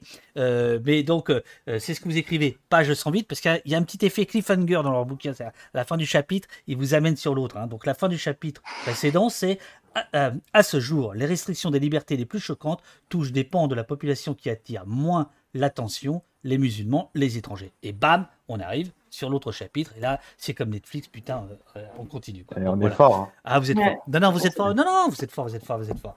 Euh, ce qui m'intéresse, c'est le, le, le, qui attire peu d'attention. vous ne l'expliquez pas, ça, mais vous en parlez. Comment se fait-il que ceux qui sont en première ligne, qui sont les plus ciblés, n'attire pas l'attention. J'ai évidemment euh, un avis, mais c'est le vôtre qui compte ce matin. Alors c'est difficile à dire parce qu'il s'agirait d'interpréter comment fonctionne la société, mais après, là on se J'adore Anne-Sophie parce que tu, tu dis toujours ça. Ouais, c'est difficile à dire, mais, mais, et puis après, en fait, tu dis. Je n'ai rien à déclarer. J'ai des suppositions, mais je les replace là où elles sont, c'est-à-dire, euh, ce ne sont que mes suppositions et j'entendrai très bien qu'on les qu'on les conteste. Par contre, je vois pas le chat, donc euh, je ne lirai pas si on les conteste dans le chat. Eh ben, Agodos, par exemple, demande si c'est euh, l'attention ou l'empathie, le manque d'attention. Bah, je pense qu'il y, a de ça, c'est-à-dire que les musulmans en fait attirent une attention énorme par rapport à la part qui sont dans la population française, alors qu'on pas mesuré précisément puisqu'il n'y a pas de ce type de statistiques en France, mais bon, finalement, il y a 90% de la, de la population française ne se réclame pas du tout euh, de l'islam. Pourtant, on en parle énormément. Euh, on, fait des lois spécialement pour ces 10%-là qui ne concernent pas 90% de la population. Euh, et, c'est vrai qu'il y a bah, en fait ce discours martial de guerre dont on parlait qui s'appliquait auparavant au racaille a peu à peu dérivé sur, sur les musulmans. alors ça a commencé par les terroristes, mais euh, assez rapidement, bah, ça, ça, a diffusé sur tous les musulmans, puisque pour reconnaître les terroristes, il fallait se fier à des signaux faibles. Euh, il fallait avoir créé une société de vigilance, euh, comme l'appelait Emmanuel Macron, sur la base de signaux qui pouvaient être le fait de porter une barbe, le fait de faire sa prière cinq fois par jour, de euh, respecter le ramadan, en fait, des pratiques religieuses, ou euh, même pas d'ailleurs, puisque quand euh, Christophe Castaner parlait du port de barbe, il y a un député qui lui a fait remarquer que lui-même en avait une. Donc en termes de signaux faibles, c'était peut-être qu'il ah oui, je me souviens de ça, ça c'était pas mal. Oui, c'était amusant, euh, mais ça montre euh, aussi, euh, aussi l'absurdité de ce, de ce type de, de, de, surveillance et de stigmatisation sur rien et sur une pratique religieuse. Ça, c'est tout à fait contraire aux engagements internationaux de la France sur le droit à la liberté religieuse. donc voilà, mais ensuite sur l'empathie, effectivement, bah, il y a eu il y a l'effet l'effet attaque terroriste et la, la diabolisation de l'islam qui, qui, peut jouer. Et puis, euh, c'est parce que c'est une population qui est euh, minoritaire, euh, qui va peut-être moins intéresser la majorité quand il s'agit de la protéger. Si on parle des dissolutions, finalement, la dissolution du CCIF, donc qui est une association qui luttait contre l'islamophobie, ça a finalement peut-être moins attiré l'attention que euh, attire aujourd'hui la dissolution euh, de euh, Nantes révoltée, enfin qui n'est pas d'ailleurs une dissolution. On ne sait pas trop ce qu'ils vont faire. Moi, cette affaire-là, je pense qu'il n'y a vraiment pas de base juridique au départ. Donc, euh, mais, mais en tout cas, ça peut, il peut y avoir moins, moins d'attention parce que ça concerne moins de personnes, parce qu'on les côtoie moins, parce qu'il y a moins d'empathie et parce qu'il y a un discours diabolisant dans la société en général. Et c'était un peu, c'était un peu la même chose qui se passait sur quand il y a des lois plus répressives contre des jeunes, des jeunes en banlieue, parce qu'en fait, ils sont pas très nombreux et puis on les voit moins et puis en fait, on, la télé nous dit qu'il faut en avoir peur. Et ça va être aussi la même chose quand il y a des lois répressives contre les travailleurs et travailleuses du sexe, où finalement c'est une population qui est marginalisée. La même manière sur les usagers usagers de drogue. Donc, euh, donc voilà, c'est là, c'est aussi quelque chose qui est assez euh, terrible, c'est que la répression, elle s'exerce d'abord sur des groupes qui sont plus ou moins marginalisés, et puis bah, ensuite elle s'étend un peu plus largement. Donc là, on commence à en parler, et, euh, finalement, ça devient un sujet de société quand on est tous concernés. On, le voit par exemple sur les, sur les Hauts-de-Gamme, on a fait des mesures administratives d'interdiction de stade où les, les, les, personnes sont obligées de pointer parfois tous les soirs, parfois plusieurs fois par semaine, c'est quelque chose d'extrêmement lourd. Et pour autant, on parle, on n'a pas trop parlé de, cette perte de liberté-là et euh, la mobilisation est assez faible. En fait, on crée des outils et ensuite on généralise. Et c'est assez intéressant, par exemple, dans la loi séparatisme, alors que le concept de séparatisme, il y a deux ans, personne n'en parlait. Hein. C'est quand même un concept qui est arrivé comme ça. Le mot est arrivé et euh, ça, ça, a servi, euh, quoi, ça a servi à faire des lois qui d'abord ciblent euh, les, musulmans les plus radicaux et euh, on a mis en place des outils pour surveiller les associations, pour éventuellement les dissoudre. Moi, je suis très inquiet du contrat d'engagement républicain et on s'aperçoit aujourd'hui, il y a des associations environnementales qui s'inquiètent de ce contrat d'engagement républicain, puisque les outils qui ont été créés dans ce but spécifique, évidemment, ils vont rester dans le droit et évidemment, ils vont servir ailleurs. C'est toujours comme ça quand, que ça se passe pour les étrangers, moi, je pense qu'il y a quand même eu une victoire culturelle de l'extrême droite. C'est-à-dire qu'on a accepté d'augmenter très fortement le nombre de personnes en rétention. Euh, il y a 20 ans, on ne pouvait pas être en rétention plus d'une semaine. Aujourd'hui, c'est trois mois. Et on a laissé en rétention des personnes pendant la crise sanitaire dont on savait qu'elles ne pourraient pas être expulsées. C'est-à-dire que les frontières étaient fermées. On savait que les personnes ne seraient pas expulsées. Et pour autant, on les a maintenues en rétention dans l'objectif de les expulser. Et, on a accepté aussi. Donc là, il, faut, expliquer. Bon, merci beaucoup, euh, Amour Anard. On a besoin d'amour et d'anarchisme. Euh, euh, donc merci pour la bonne. Il, il faut expliquer ce que c'est qu'un centre de rétention. Tout le monde ne le sait pas. D'accord. Le centre de rétention, c'est une sorte de prison, mais où vous avez normalement plus de liberté. Il sert uniquement à mettre des étrangers sans papier dont on veut expulser. Et on peut les laisser, voilà, il y a un contrôle par un juge de liberté au, bout d'un certain temps, mais c'est des personnes, voilà, on les prive de liberté dans l'objectif de les expulser, et c'est ça qui justifie cette perte de liberté-là. Euh, c'est voilà, un dispositif exceptionnel, autrefois très limité, et qui s'est fortement élargi. Aujourd'hui, on crée même des centres d'assignation à résidence, mais euh, dans des centres, c'est-à-dire les personnes sont assignées dans un certain nombre d'endroits avec une base législative assez faible. C'est-à-dire qu'on on accepte une plus forte perte de liberté pour les étrangers, même s'ils sont sans papier. On a moins de mobilisation à leur égard. Et une chose qui me choque beaucoup, on a accepté de transformer la mer Méditerranée et maintenant la Manche en cimetière. C'est-à-dire que c'est des choses qui auraient été inenvisageables il y a 30 ans. Il y a 30 ans, on n'aurait pas accepté ce qu'on a laissé faire en Méditerranée et ce qu'on commence à laisser, ce qui commence et s'est déroulé dans la Manche. Et sur la victoire culturelle, c'est évident que euh, le fait qu'il y ait de plus en plus d'expressions euh, euh, de, d'extrême droite dans les médias joue, joue, énormément. Enfin, voilà, ce matin, avant, brièvement allumé France Info, il y avait le porte-parole d'Éric Zemmour dans une matinale. donc là, je vais faire ma vieille, mais en fait, il y a une époque où, euh, où c'était possible de boycotter l'extrême droite. Aujourd'hui, ce n'est plus possible. Il y a plusieurs candidats qui s'expriment très régulièrement euh, sur, euh, sur beaucoup de chaînes d'infos en continu, sur des radios nationales. Et effectivement, du coup, ça permet, enfin, ça, ça fait bouger le curseur sur le fait que la répression des musulmans, des étrangers, devient acceptable parce que ce sont des dangers. Et on a énormément perdu là-dessus sur le fait, il y a, y a moins de possibilités euh, de rappeler à quel point ces mesures sont inacceptables, choquantes et euh, honteuses pour la France. Pierre a été piqué au vif euh, par le chat. Ah ouais, j'ai deux questions du, du, chat. attention, parce que moi, je vois pas le chat. Du coup, c'est normal que je parle moins parce que j'ai du mal à, suivre. Aidez-moi. Rick Rose demande s'il on a transformé la cimetière. Est-ce que l'expression n'est pas exagérée? L'an dernier, il y a eu 1500 morts en Méditerranée. Alors, si ça, c'est pas un cimetière, je ne sais pas trop ce que c'est un cimetière.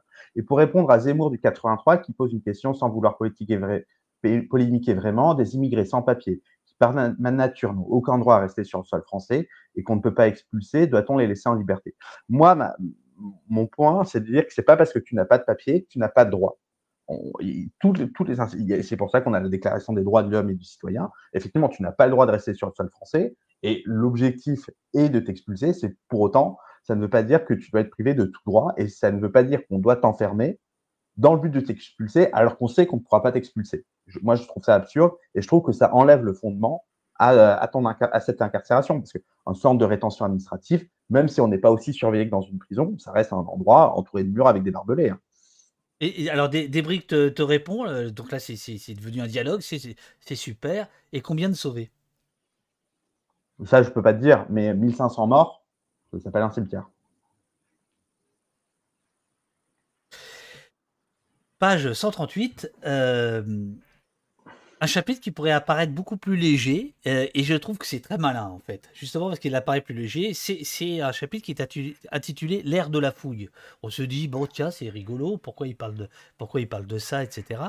Euh, et, en réalité, pour vous, c'est un, un phénomène charnière. L'ère de la fouille, alors, euh, je vais rentrer dans les détails par rapport à la, manifestation, mais pourquoi vous avez décidé tout d'un coup dans un bouquin? Alors, je fais un petit point. Attends, ah je suis con, moi, il faut que je fasse mon petit point pivot.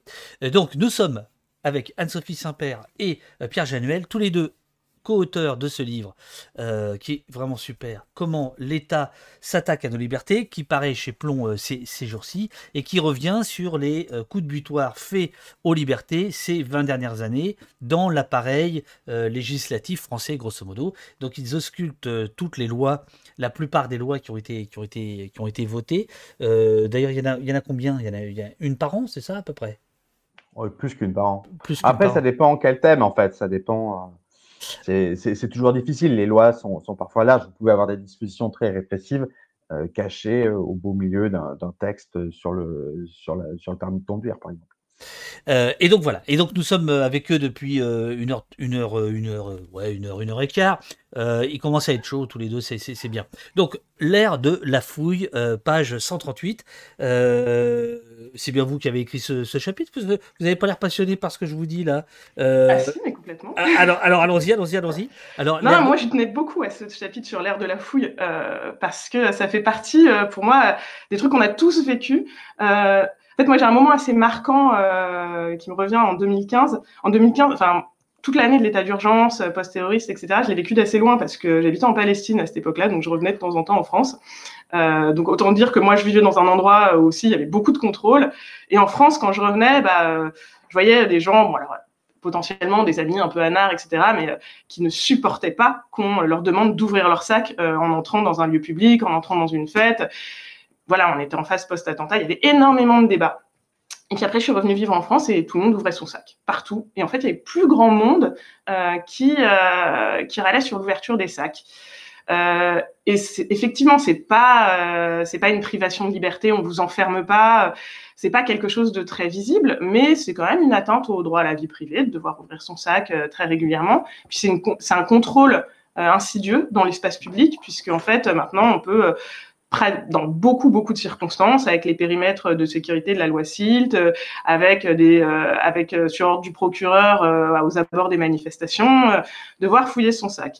Et, et voilà, c'est une pratique qu'on a tous intégrée, sur laquelle on proteste de moins en moins. Donc pour moi, il y a un effet d'habitude qui est très fort et qui insidieusement bah, amène à, d'autres choses et, voilà, et notamment bah, sur les. Ouais, j'enchaîne du coup. non, non, vas-y, vas-y, vas-y, vas-y bah, notamment, on, on, a autorisé euh, les fouilles aux abords des manifestations. Alors, avant, c'était déjà pratiqué, mais en contournant un peu la loi. Et puis maintenant, bah, c'est euh, admis qu'aux abords des manifestations, les fouilles des sacs, des véhicules peuvent être autorisées. Euh, et finalement, bah, on se retrouve avec des personnes qui, euh, on leur fait ouvrir leur sac, elles ont un masque et des lunettes de piscine, et paf, elles partent en garde à vue pour, parce qu'elles sont accusées de préparer des violences. et même quand elles partent pas en garde à vue, on vous confisque des objets. On prend en photo votre, vos autocollants militants. Alors ça peut avoir un côté assez. alors, c'est légal ou c'est pas légal? Alors de prendre les objets? De prendre les objets en photo, de prendre je vois pas la base légale. Euh, si on vous prend des objets, il faut demander un procès verbal de confiscation qui obligerait à donner une base légale et qui vous permettrait éventuellement de, récupérer vos objets.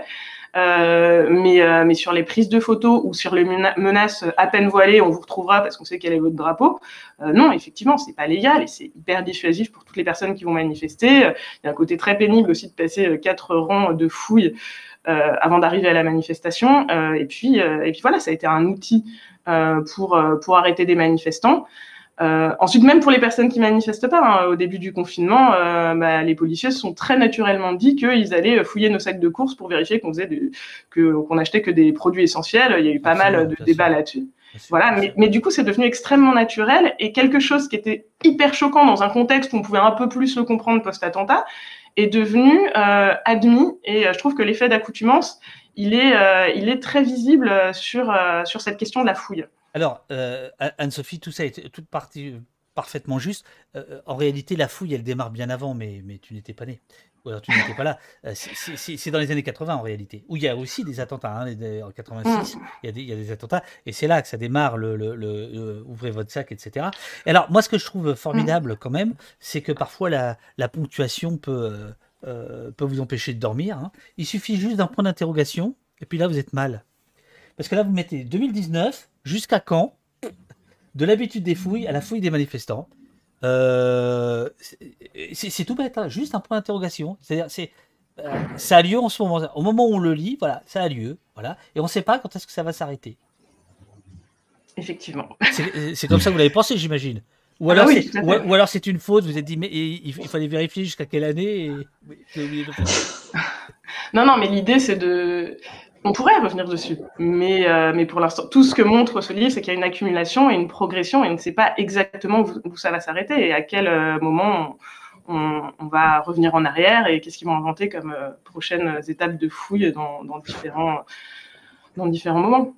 Alors, j'avance un peu parce qu'il reste encore ouais, quatre, quatre, quatre, chapitres qui vraiment intéressants avant de, donner euh, réellement la parole au chat, on va dire, enfin faire des questions en rafale. il y a la question du droit de manifester dont on a un petit peu parlé, mais qui était très cher, Anne-Sophie. Peut-être que tu peux revenir là-dessus.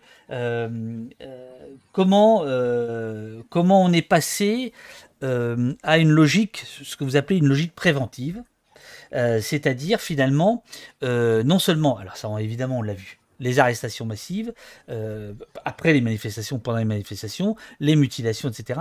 Mais il y a aussi cette forme de justice préventive, c'est-à-dire où on va empêcher la manifestation d'avoir lieu. Oui, c'est le dévoiement de mieux vaut prévenir que guérir, mais sauf que là, ça ne marche absolument pas, parce qu'en fait, on prévient surtout l'exercice du droit de manifester. Euh, bah alors ça, c'est quelque chose sur lequel euh, Amnesty s'est pas mal penché au moment de l'état d'urgence. Euh, où, euh, où il y a eu euh, plus de 150 arrêtés d'interdiction de manifester. Ça. Où en fait on empêchait les désordres de se produire. Et la loi de l'état d'urgence de 55, en fait, permet d'utiliser euh, les pouvoirs de l'état d'urgence pour euh, prévenir tout trouble, tout trouble à l'ordre public. Donc pas seulement les, les, attentats ou la crise qui a justifié sa mise en place, mais aussi les autres troubles. Et bah, une manifestation, quelque part, ça peut être interprété comme un, un trouble à l'ordre public. On va dans la rue, on bloque la circulation, il y a besoin d'un service d'ordre, etc. Euh, et donc très très rapidement, ça a été euh, l'état d'urgence a été mobilisé euh, contre les manifestations, avec des arrêtés d'interdiction, avec des assignations à résidence de militants, avec des interdictions de paraître dans certains endroits, donc dans les grandes villes où avaient lieu les manifestations. et ça a commencé avec les militants écologistes, puisqu'il y avait à cette époque la COP 21 de mémoire. Et, ensuite, il y a eu bah, les manifestations contre la loi travail qui en ont fait les frais.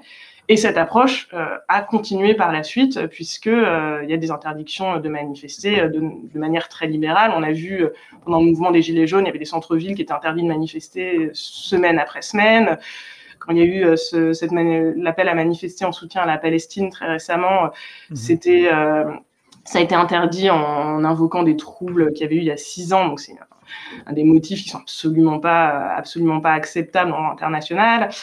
Donc voilà, l'idée c'est d'empêcher les gens de manifester. et en fait, c'est ce qu'on dit dans le chapitre sur le droit de manifester, c'est qu'il y a une forme de diffusion euh, des logiques qu'il y avait dans l'antiterrorisme, mais aussi euh, dans la lutte contre la délinquance, etc., en banlieue. Euh, c'est-à-dire qu'à la fois, bah, dans la lutte contre le terrorisme, on veut prévenir et donc toute préparation d'actes terroristes peut être sanctionnée. Et en fait, en manifestation, on est arrivé à toute préparation de manifestation peut être sanctionnée, interdit, et on peut, encore une fois, être arrêté, partir en garde à vue pour des lunettes et un masque dans son sac. Euh, et puis ensuite, il y a des choses qui viennent des banlieues qu'on euh, a retrouvées en manifestation, hein, le flashball, euh, les bacs, euh, un maintien de l'ordre assez brutal basé sur l'interpellation. ça, ça vient aussi de la manière dont on traite la délinquance en banlieue.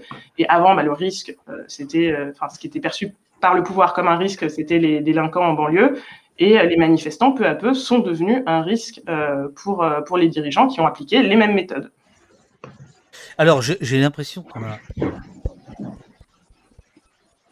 On a perdu Pierre. Je, tape sur le micro. Non, je suis là. Ah, ah, bon, il est là. Il est là. il est dans euh, Pierre est dans le chat, là, je sens, non? Non, non, je, ouais, je lis le chat. Et, et, alors? Ça, ça, ça, vous irrite?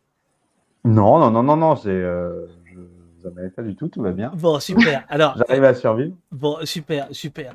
Euh, non, non, le, le, chat est le, euh, chat est loquace et, c'est super. Alors, il y a un chapitre qui, à mon avis, euh, est, un peu plus le vôtre, Pierre, le tien. C'est le 9. Fichier. Fichage. Pour tous, fichier partout. Alors, je vais me permettre de lire. Je vais me permettre de lire l'introduction de, de, de, ce chapitre parce qu'il met, il met bien la table, comme on dit au Québec. Quand il s'agit de renforcer le fichage des Français, on assiste toujours au même scénario le gouvernement profite d'un long week-end ou des vacances estivales pour publier un décret.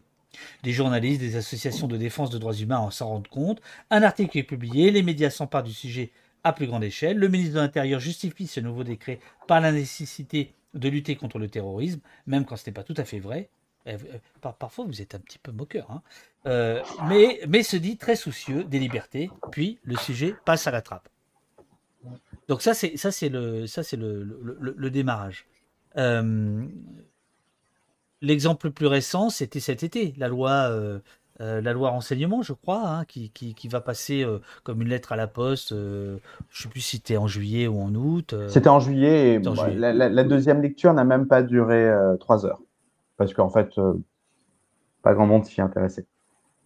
alors, pas grand monde s'y intéressait, ou est-ce qu'il y a une crainte euh, du législateur euh, que ça intéresse du, monde. Donc on fait ça plutôt euh, le week-end. Alors là, en fait, je, veux bien qu'on mette tout sur le, dos du législateur, mais le législateur. Ah, c'est le journaliste Dalloz là qui. qui, non, non, mais moi je l'ai suivi ce texte. En fait, les débats sont publics. et en fait, moi je me suis juste aperçu, j'en ai fait un des papiers sur ce texte, bien sûr, bien sûr. plusieurs médias.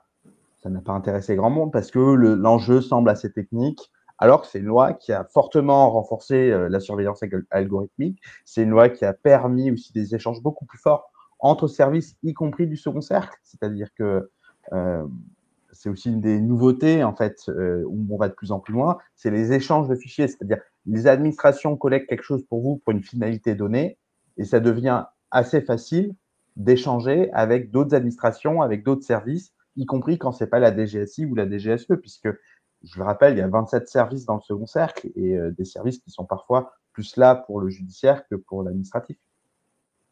Alors, parmi les, fichiers, euh, il y en a un dont, euh, j'aimerais bien qu'on parle parce que lundi dernier, avec Vincent Bangart et puis Jérôme Mourdou, on a, beaucoup parlé du, fichier génétique.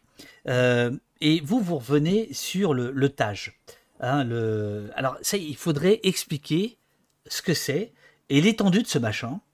Euh, qui est euh, fichier qui est qui est euh, alors alors alors pour pour bachoter c'est pas 177 et 178 Pierre je me rappelle. Le tâche, c'est plus de 18 millions de personnes et 8 millions de photos de mémoire. Bah oui. Tout à fait. Mémoire des chiffres. le, traitement des antécédents judiciaires. C'est ça. Alors, il, faut, il, faut, il faut dire ce que c'est. Euh, ce, c'est ça. Hein. Euh, il contenait plus de 18,9 millions de fiches de personnes mises en cause regroupant 87 millions d'affaires. Ça, fait du monde quand même. Euh, alors, c'est quoi ce fichier au départ? Quelle est sa, finalité? Quel est son, son objectif? Et puis après, on va, on va voir ce qu'il est en train de devenir, ce qu'il est devenu en fait. En, fait, le TAGE, c'est le fichier qui regroupe toutes les enquêtes judiciaires. C'est-à-dire, vous êtes témoin, suspect euh, dans une affaire, et ben, on rassemble. Il y, avait auparavant, il y a un fichier pour la police, un fichier pour la gendarmerie. Maintenant, il y a un fichier unique qui s'appelle le TAGE. Euh, voilà, donc c'est vraiment un gros fichier qui, voilà, dès que vous allez au commissariat euh, pour une raison ou pour une autre, comme il y a une affaire judiciaire potentielle, il y, a, des informations qui sont données avec votre naissance, etc. C'est parfois des informations d'ailleurs un peu vieilles, mais euh, c'est voilà, c'est ça qui regroupe. Et comme par exemple le, vrai fichier judiciaire, c'est le casier judiciaire, mais il est assez difficile d'accès, le TAGE devient une sorte de casier judiciaire bis où on peut un peu suivre la personne, même si on n'a pas toujours la décision finale qui a été prise. Euh, Ce qui fait que dans le TAGE, il n'y a pas que des personnes, enfin, juste pour préciser, c'est pas les personnes condamnées, c'est toute personne qui est impliquée dans une affaire de justice. Donc, c'est les personnes qui vont être suspectées, les personnes suspectées puis condamnées, mais aussi des témoins, la victime. C'est pour ça qu'on se retrouve avec cette inflation euh, de nombre de fiches dans ce fichier. Et c'est là où vous citez euh, Rémi Hetz, euh, qui n'a pas été que ancien directeur des affaires criminelles des, des Grâces, mais passons, euh, page 178. mais c'est la première fois que je vois des auteurs qui vérifient autant ce que je raconte. Euh, je suis pas votre éditeur, moi. Hein. Moi, je suis votre lecteur. Hein. Moi, euh, je, j'arrive en bout de course.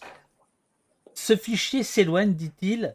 Donc, c'est ce que vous venez de dire euh, tous les deux, mais c'est intéressant de voir que c'est l'ancien directeur des affaires criminelles et des grâces, c'est-à-dire quelqu'un très très haut placé à la chancellerie, qui nous dit que ce fichier s'éloigne de sa finalité première pour se, se rapprocher du rôle de casier judiciaire. Voilà, donc ça inquiète même parce que euh, si vous avez une enquête administrative, c'est dans le tâche qu'on va regarder en fait. Si, parce que voilà, on, va pouvoir vérifier un certain nombre d'informations. On va utiliser ce, fichier-là pour regrouper un certain nombre d'informations. L'autre, mais ça, on, on, en parle dans un chapitre un peu suivant. L'autre intérêt du, du tâche, c'est que vous êtes pris en photo anthropomorphique pour, quand vous êtes suspecté. Et donc aujourd'hui, la reconnaissance faciale se développe beaucoup puisque la technologie a fortement évolué. Et donc le tâche est un fichier pratique puisqu'on a déjà les photos des gens en fait. Et on, on va pouvoir utiliser ça. Et effectivement, c'est un fichier qui grossit. Et c'est un fichier non seulement il grossit, mais l'importance ou euh, les, les, les, possibilités qu'il offre grossissent. Et donc, effectivement, euh, ça peut interroger. Et de manière générale, dans les fichiers de police, mais c'est encore plus vrai dans le fichage génétique ou dans le fichage des empreintes digitales, c'est très compliqué d'en sortir. C'est très compliqué d'en sortir. Jérôme et Vincent, euh, lundi, nous, nous expliquaient que le nombre de, de, de fichiers au départ, s'expliquait, pas le nombre de fiches, hein, le nombre de fichiers différents, s'expliquait justement pour euh, éviter, euh, enfin c'était plutôt une demande de la CNIL, hein, qu'il n'y ait pas un super fichier où il y aurait tout, mais qu'il y ait euh, plusieurs fichiers de sorte que, non pas on puisse passer entre les mailles des fichiers, mais qu'il y ait hum, un peu de latitude, quoi, voilà. vous êtes d'accord avec ça? C'est votre analyse aussi? Alors, ça peut être, ça, ça s'entend euh, comme argument, mais le problème, c'est qu'aujourd'hui, on a aussi facilité les interconnexions et la multiplicité d'accès aux fichiers.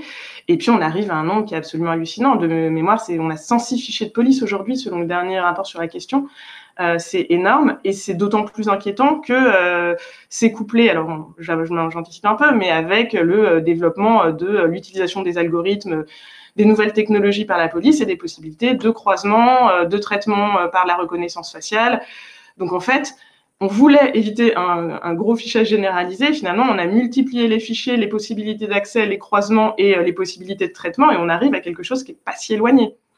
Poulet Alpin nous dit la reconnaissance faciale dentage, je n'ai pas un seul cas de résultat positif avec l'algorithme actuel.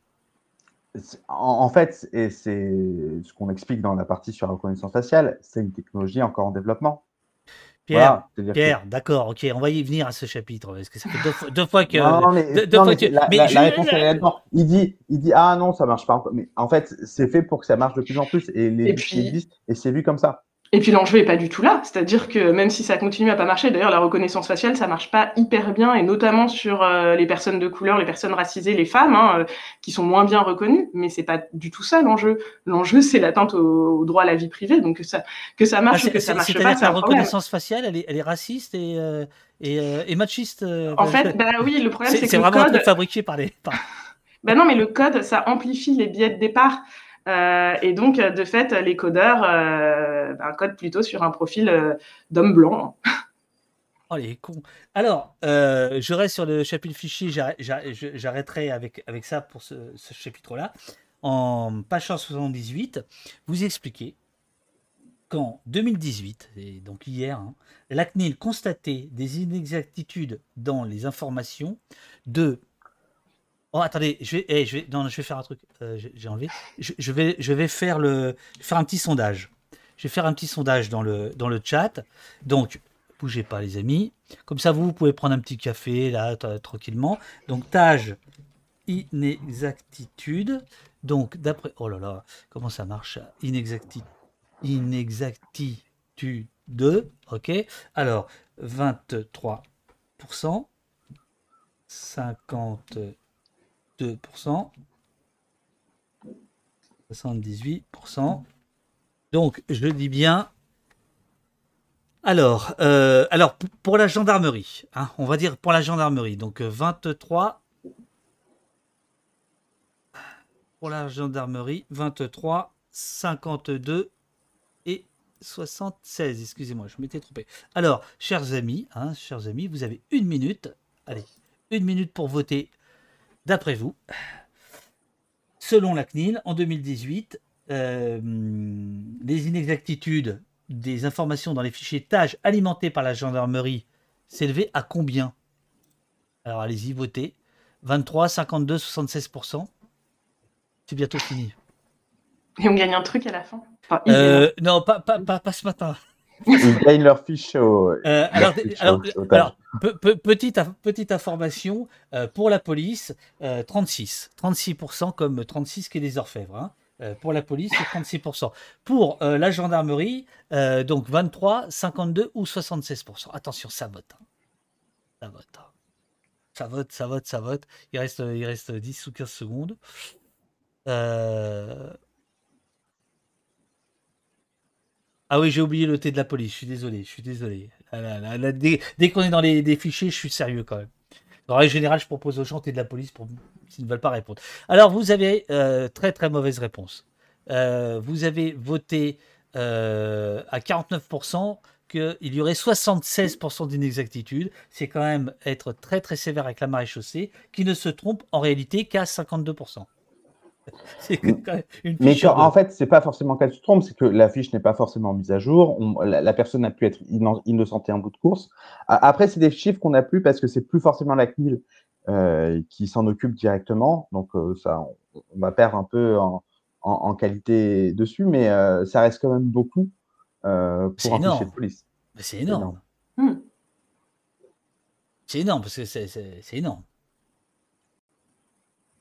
Bon. Mais c'est ça le truc, c'est que normalement, le, vrai fichier, c'est le casier judiciaire. Comme il est difficile d'accès, on, multiplie les voies détournées pour, voilà, parce que c'est un outil pratique, en fait. Merci infiniment euh, à la fois au don et au pseudo Jospin Perdu, qui a fait un don de 3%. Alors là, c'est la, perdition totale. Merci, euh, merci Lionel. Euh, merci beaucoup. Alors, le chapitre qui suit, Pierre, c'est le chapitre justement sur la, la, vidéosurveillance et qui est donc, me semble-t-il, celui qui aborde la, la, question de la reconnaissance faciale. Je le dis même pas, moi je ne veux pas pas que ce soit détecté. Euh, donc j'avais noté deux petites pages, mais peut-être que euh, ah oui, ah ben alors c'est très bien parce que ça répond à une question, plusieurs questions du chat. Petite introduction aux sociétés de surveillance à l'usage de ceux qui n'ont rien à cacher. Alors c'est une question, j'imagine, qu'on vous pose à chaque fois quand vous faites des débats, des choses comme ça. Quelle est votre réponse aux gens de bonne foi qui vous disent mais moi j'accepte d'être surveillé parce que je n'ai rien à cacher? Ah, un peu comme Benalla euh, devant le, la commission du Sénat. Je n'ai rien à cacher. Oui, bah c'est toujours, euh, c'est toujours la, la, réponse, mais en fait, euh, c'est la question, c'est est-ce que vous n'avez rien à cacher? Alors déjà, qu'est-ce qu'on accepte de l'État? Hein? Il y a une question de euh, je m'embrouille. Non, en fait, on n'a rien à cacher, euh, mais on ne sait pas euh, quel est ce rien. C'est-à-dire que va chercher l'État? À un moment, vous aurez certainement quelque chose à cacher parce que vous allez vous mobiliser sur un rond-point, parce que vous allez protester contre une réforme de l'État. et en fait, c'est aussi quelque chose qu'on dit tout au long du livre. Les outils qui sont créés vont sont amenés à rester. puisque ce sont des lois, et d'autres gouvernements les utiliseront. Donc peut-être que pour l'instant vous vous sentez très en sécurité et ça vous dérange pas du tout que l'État sache tout de vous. mais, mais si un jour le discours guerrier se met à vous viser pour une raison X ou Y, vous n'aurez probablement pas, pas ce même discours, pas, pas cette même attitude. Euh, au-delà du fait qu'il faudrait d'ailleurs être solidaire des personnes qui sont visées actuellement, même si vous n'avez pas l'impression d'en faire partie, euh, euh ce sont des outils qui, euh, parce qu'ils sont généralement définis de manière très large et donnent des pouvoirs extensifs, peuvent finir par viser tout le monde et que la surveillance, bah, c'est le premier pas avant, avant d'être éventuellement sanctionné. Donc on devrait tous craindre d'être surveillés sans vraie raison. Et euh, dans toutes les lois surveillance, dans les fichiers, il y a quand même des libellés qui sont euh, souvent assez vagues. On en parlait sur euh, le fait de pouvoir surveiller les personnes pour violence collective. Bah, ça, ça s'applique assez rapidement aux manifestations. dans les libellés sur tout ce qui est trouble à l'ordre public, aujourd'hui, ça dérange beaucoup les, les organisations qui vont protester contre, contre la crise climatique et oui, qui, qui créent un certain trouble à l'ordre public, mais en même temps, leur cause, elle est entendable. Euh, donc, euh, donc pour nous, c'est très, enfin, personne n'a absolument rien à cacher. Et euh, méfions-nous des outils qu'on donne au gouvernement. Souvent, une des défenses qu'on entend, notamment au Parlement, c'est oui, mais c'est utilisé avec discernement. Ça veut dire que on, ramène la responsabilité de ne pas, de ne pas enfin, de ne pas porter atteinte au droit au discernement de ceux qui nous gouvernent, des policiers. Donc en fait, c'est une marge de manœuvre qui est énorme. Et qui va arriver au pouvoir? Et sachant qu'on est un peu à l'aube d'une crise climatique, enfin on est déjà dans une crise climatique sans précédent, euh, de euh, crise économique, d'une multiplicité de crises qui vont certainement créer des mouvements sociaux, on devrait tous s'inquiéter de, finir surveillés. Dave Pujadas nous dit, comme déjà dit, quand ils sont venus chercher les communistes, je n'ai rien dit, je n'étais pas communiste, trois points de suspension, tout le monde connaît. voilà, et quand ils sont venus. sont venus chercher le CCIF, on a peu de gens ont dit des choses. Euh, aujourd'hui, ils viennent chercher Nantes révoltée. Et euh, demain, il y a des organisations environnementales euh, qui s'inquiètent de plus pouvoir faire d'actions de désobéissance civile à cause de la loi séparatisme. Alors, évidemment, votre chapitre vidéosurveillance, vous l'écrivez en 2022, il n'a pas du tout la même teneur que si vous l'aviez écrit il y a 20 ans, qui était, ça faisait déjà une dizaine d'années qu'à Levallois-Perret, hein, parce qu'il faut se rappeler, hein, le, chantre de, de la vidéosurveillance au départ, c'est Balkany.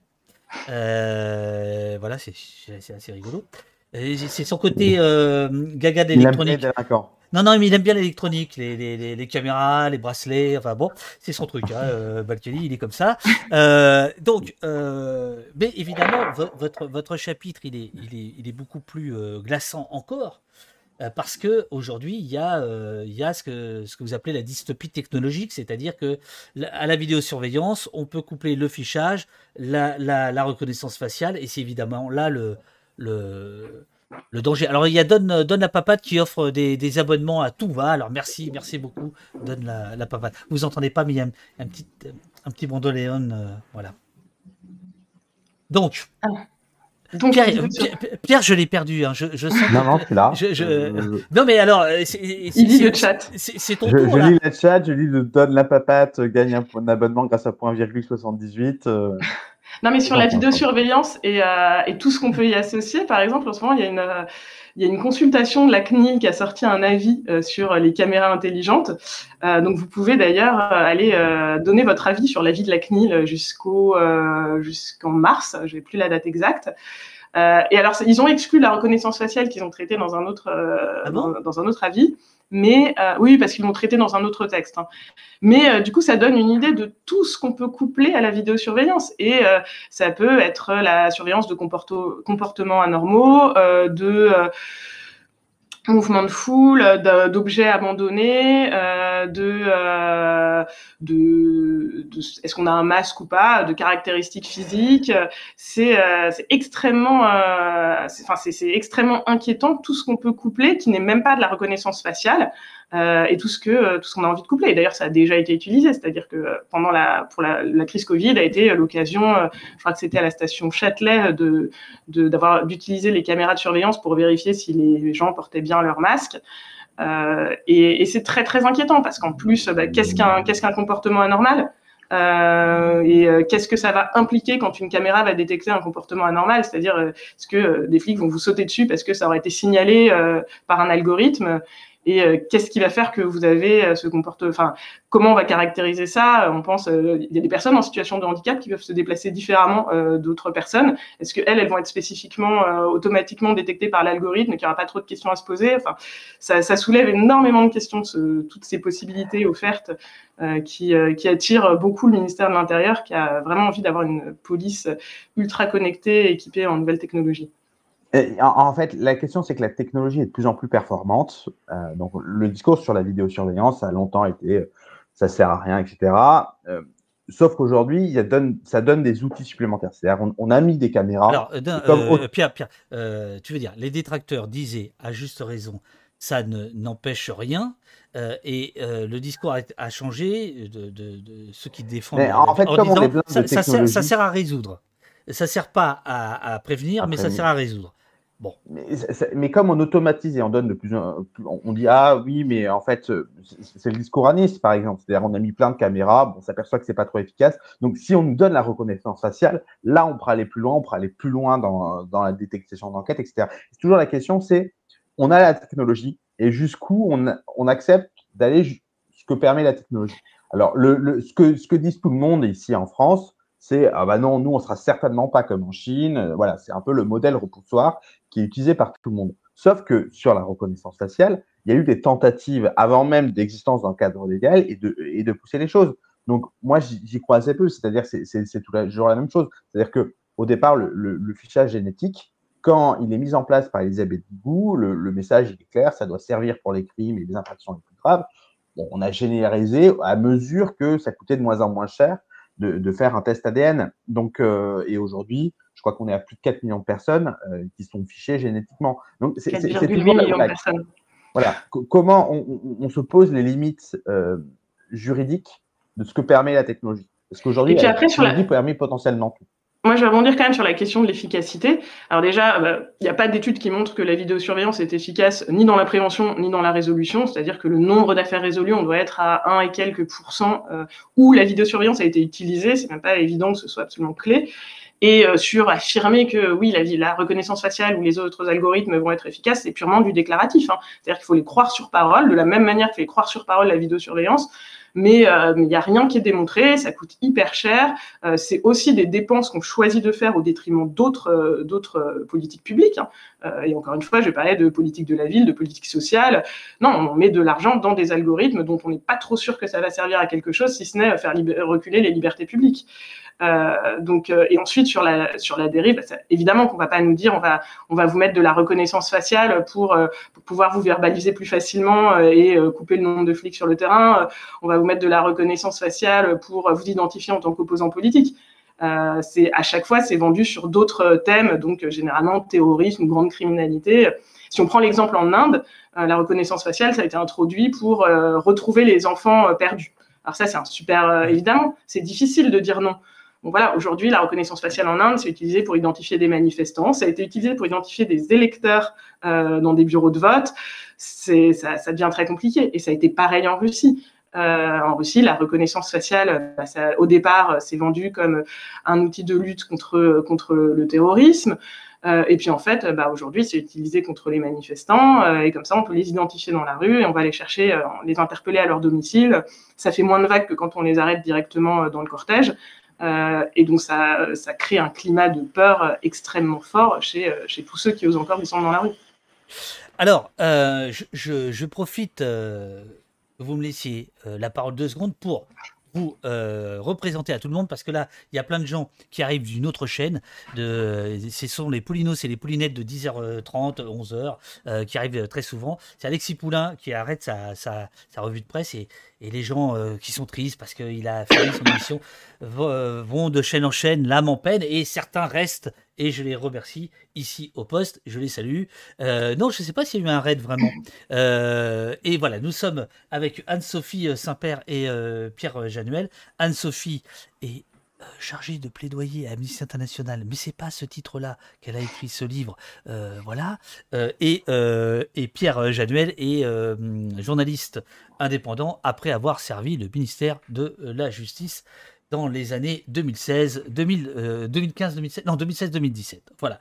Euh, et donc tous les deux sortent ce livre, Comment l'État s'attaque à nos libertés, tout surveillé et puni, et euh, qui est un panorama glaçant, très précis, de ces 20 dernières années, de tous les coups de butoir, de toutes les lois qui ont été votées, qui ont été discutées, qui ont été débattues en France euh, sur, euh, sur ces questions-là. Voilà. Et donc là, on, est, on, commence à être un peu rincé. Moi, je vais pas tarder à aller me rechercher un petit, un, petit kawa. Donc, euh, je vais faire le coup que je fais toujours aux invités. Je, je, vais leur laisser la parole. Je vais me barrer. Ils auront donc l'antenne libre. Vous me raconterez ce qu'ils ont raconté. Moi, il faut que je me chercher du café. J'ai pas dormi cette nuit. Enfin, vous êtes au courant. Les amis euh, qui venaient d'arriver, restez avec nous parce que c'est vraiment un bouquin euh, passionnant. Si ces questions-là vous importent, d'une part, je pense qu'elles vous importent si vous êtes là, c'est, à mon avis, un très très bon passeport pour les discussions qui vont agiter la campagne électorale dans les trois mois qui viennent. Hein. Le régalien. Euh, voilà. Donc, euh, euh, les amis, je, vous laisse. Alors, si vous voulez, je peux vous donner des sujets de des, sujets de, de, discussion. Hein, Peut-être quelques questions du chat. Moi, je les vois pas, mais je veux bien répondre à quelques questions si ça. Alors, des, questions du chat. Alors, ah oui, mais sauf que alors, bah, Pierre peut peut-être les, les, les, lire. Ouais, Pierre, tu fais l'animateur et on répond ensemble. Oui, oui. Je, sens que Pierre, je vais l'embaucher là. à tout de suite, les amis. Quelle est la période validité des, des antécédents dans le TAGE En fait, ça dépend. En fait, ça dépend sur à, quel moment il affiche, mais on, peut être sur, sur des durées qui sont parfois d'une de, de, plusieurs dizaines d'années. Euh, N'hésitez pas à poser d'autres questions parce que pour l'instant, j'en vois pas d'autres. Euh, vos invités protègent-ils leurs data, euh, données data, téléphone, carte bleue? Euh, Alors toi, est-ce que tu protèges tes data? Ah, moi, j'essaye de les protéger, mais euh, dans une certaine limite, en fait. Mais effectivement, il faut essayer d'avoir un peu une hygiène numérique. On en parle dans le livre. Euh, on a un, petit encadré euh, qui, est, sur ce sujet. j'essaye de faire au mieux, mais je reste comme beaucoup de gens ici, dépendant de la technologie. Ouais, moi, j'avoue que je suis extrêmement mauvais élève. Enfin, je trouve ça très difficile de complètement se cacher, ne serait-ce que les paiements par carte de crédit voilà, je le fais. J'utilise Alors, les, passes maintenant Navigo peuvent être non pas des nominatifs, mais voilà. Et sur, euh, sur le téléphone, bah, c'est hyper difficile parce que même les messageries euh, cryptées ne euh, bah, sont pas forcément hyper protégées. ne serait-ce que d'ailleurs, si vous êtes en garde à vue et qu'on vous demande l'accès à votre téléphone, plus rien plus rien n'est protégé. Quoi. Question de Ratax. Je viens d'arriver. De quoi parle le livre brièvement? Il parle des libertés publiques, mais dans un champ assez large, parce qu'on traite autant la liberté d'expression que la surveillance ou euh, la pénalisation plus forte des comportements ou euh, les lois antiterroristes. Et pour finir, on parle aussi de la crise sanitaire et ça veut dresser un panorama sur ces 20 dernières années. Ah, moi, je ne le présente pas euh, comme ça. Moi, je dis qu'on a beaucoup parlé de liberté ces derniers temps avec la crise Covid, mais que nous, on considère que la perte des libertés date de plus loin et qu'en fait, on revient sur 20 ans de glissement répressif en France, donc répression et surveillance, de la présidentielle 2002 à la présidentielle 2022, du Karcher à la guerre contre un virus en passant par les états d'urgence. Olic 3460 demande comment peut-on vérifier ce qui se trouve dans ce fichier nous concernant sans que ça prenne trois ans. Ça peut parfois vous prendre trois ans, mais normalement, vous avez un droit d'accès et de rectification. Alors, ça dépend le type de fichier. Par exemple, les fichiers les, plus stricts de renseignement euh, de la DGSI, euh, c'est des procédures très lourdes qui passent par le Conseil d'État. Euh, la CNIL a fait, a inscrit dans ses procédures et vous dit fichier par fichier, comment procéder. Donc, je renverrai plutôt vers le site de la CNIL qui est assez précis là-dessus. où est-ce où est hébergé le TAGE Est-ce que c'est possible qu'il soit utilisé pour entraîner l'IA de société privée? Alors ça, je ne pense pas, parce que c'est quand même un fichier, euh, je ne pense pas qu'il y ait une délégation privée euh, des informations contenues dans le TAGE. Euh, après, je, pour le coup, sur l'endroit physique, je ne sais pas, mais en fait, c'est la question, c'est qui a accès. Et dans tous les commissariats et brigades de gendarmerie, on y a accès. alors, peut-on revenir raisonnablement en arrière?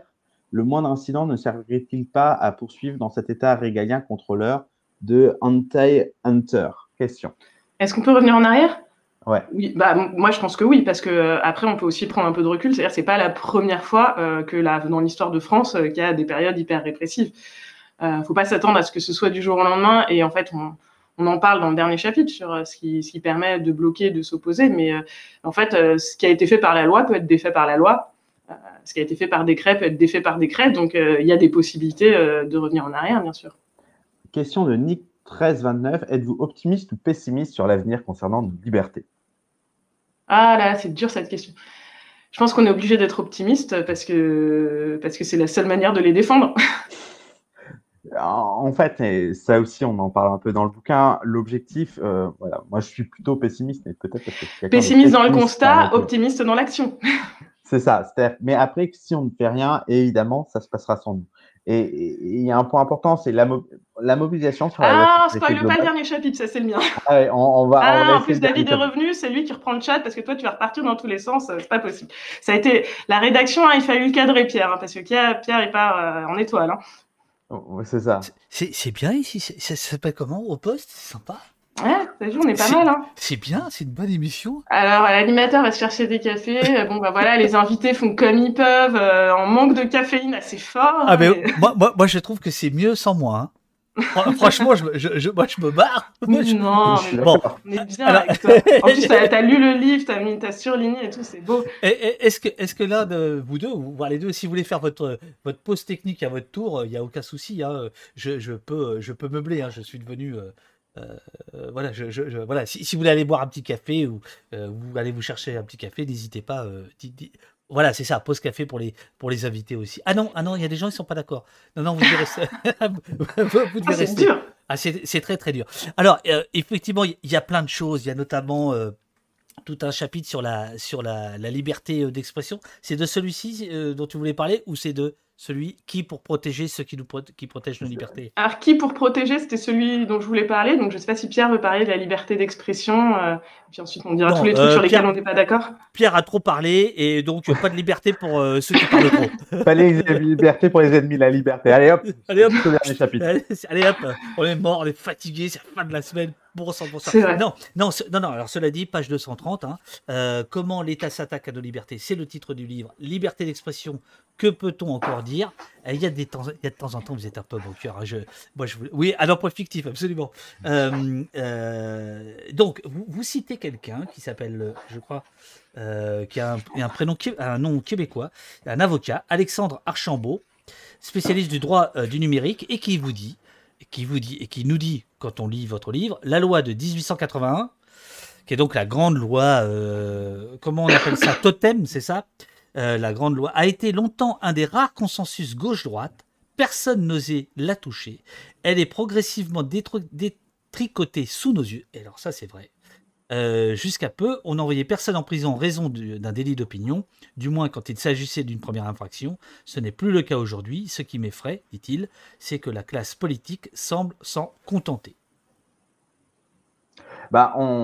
Dans la loi séparatiste, ça a été peu évoqué. On a sorti euh, en fait, la loi de 1881, c'est pas une loi qui, c'est la loi sur la presse, mais elle ne concerne pas que les journalistes. Elle concerne normalement toutes les expressions. Mais auparavant, les expressions, c'était quand vous faisiez un journal ou quand vous aviez une radio. C'est-à-dire, il y a très peu de personnes qui avaient accès à, euh, à la diffusion de leur expression. Aujourd'hui, avec les réseaux sociaux, c'est bien plus massif, ce qui pose d'autres problèmes.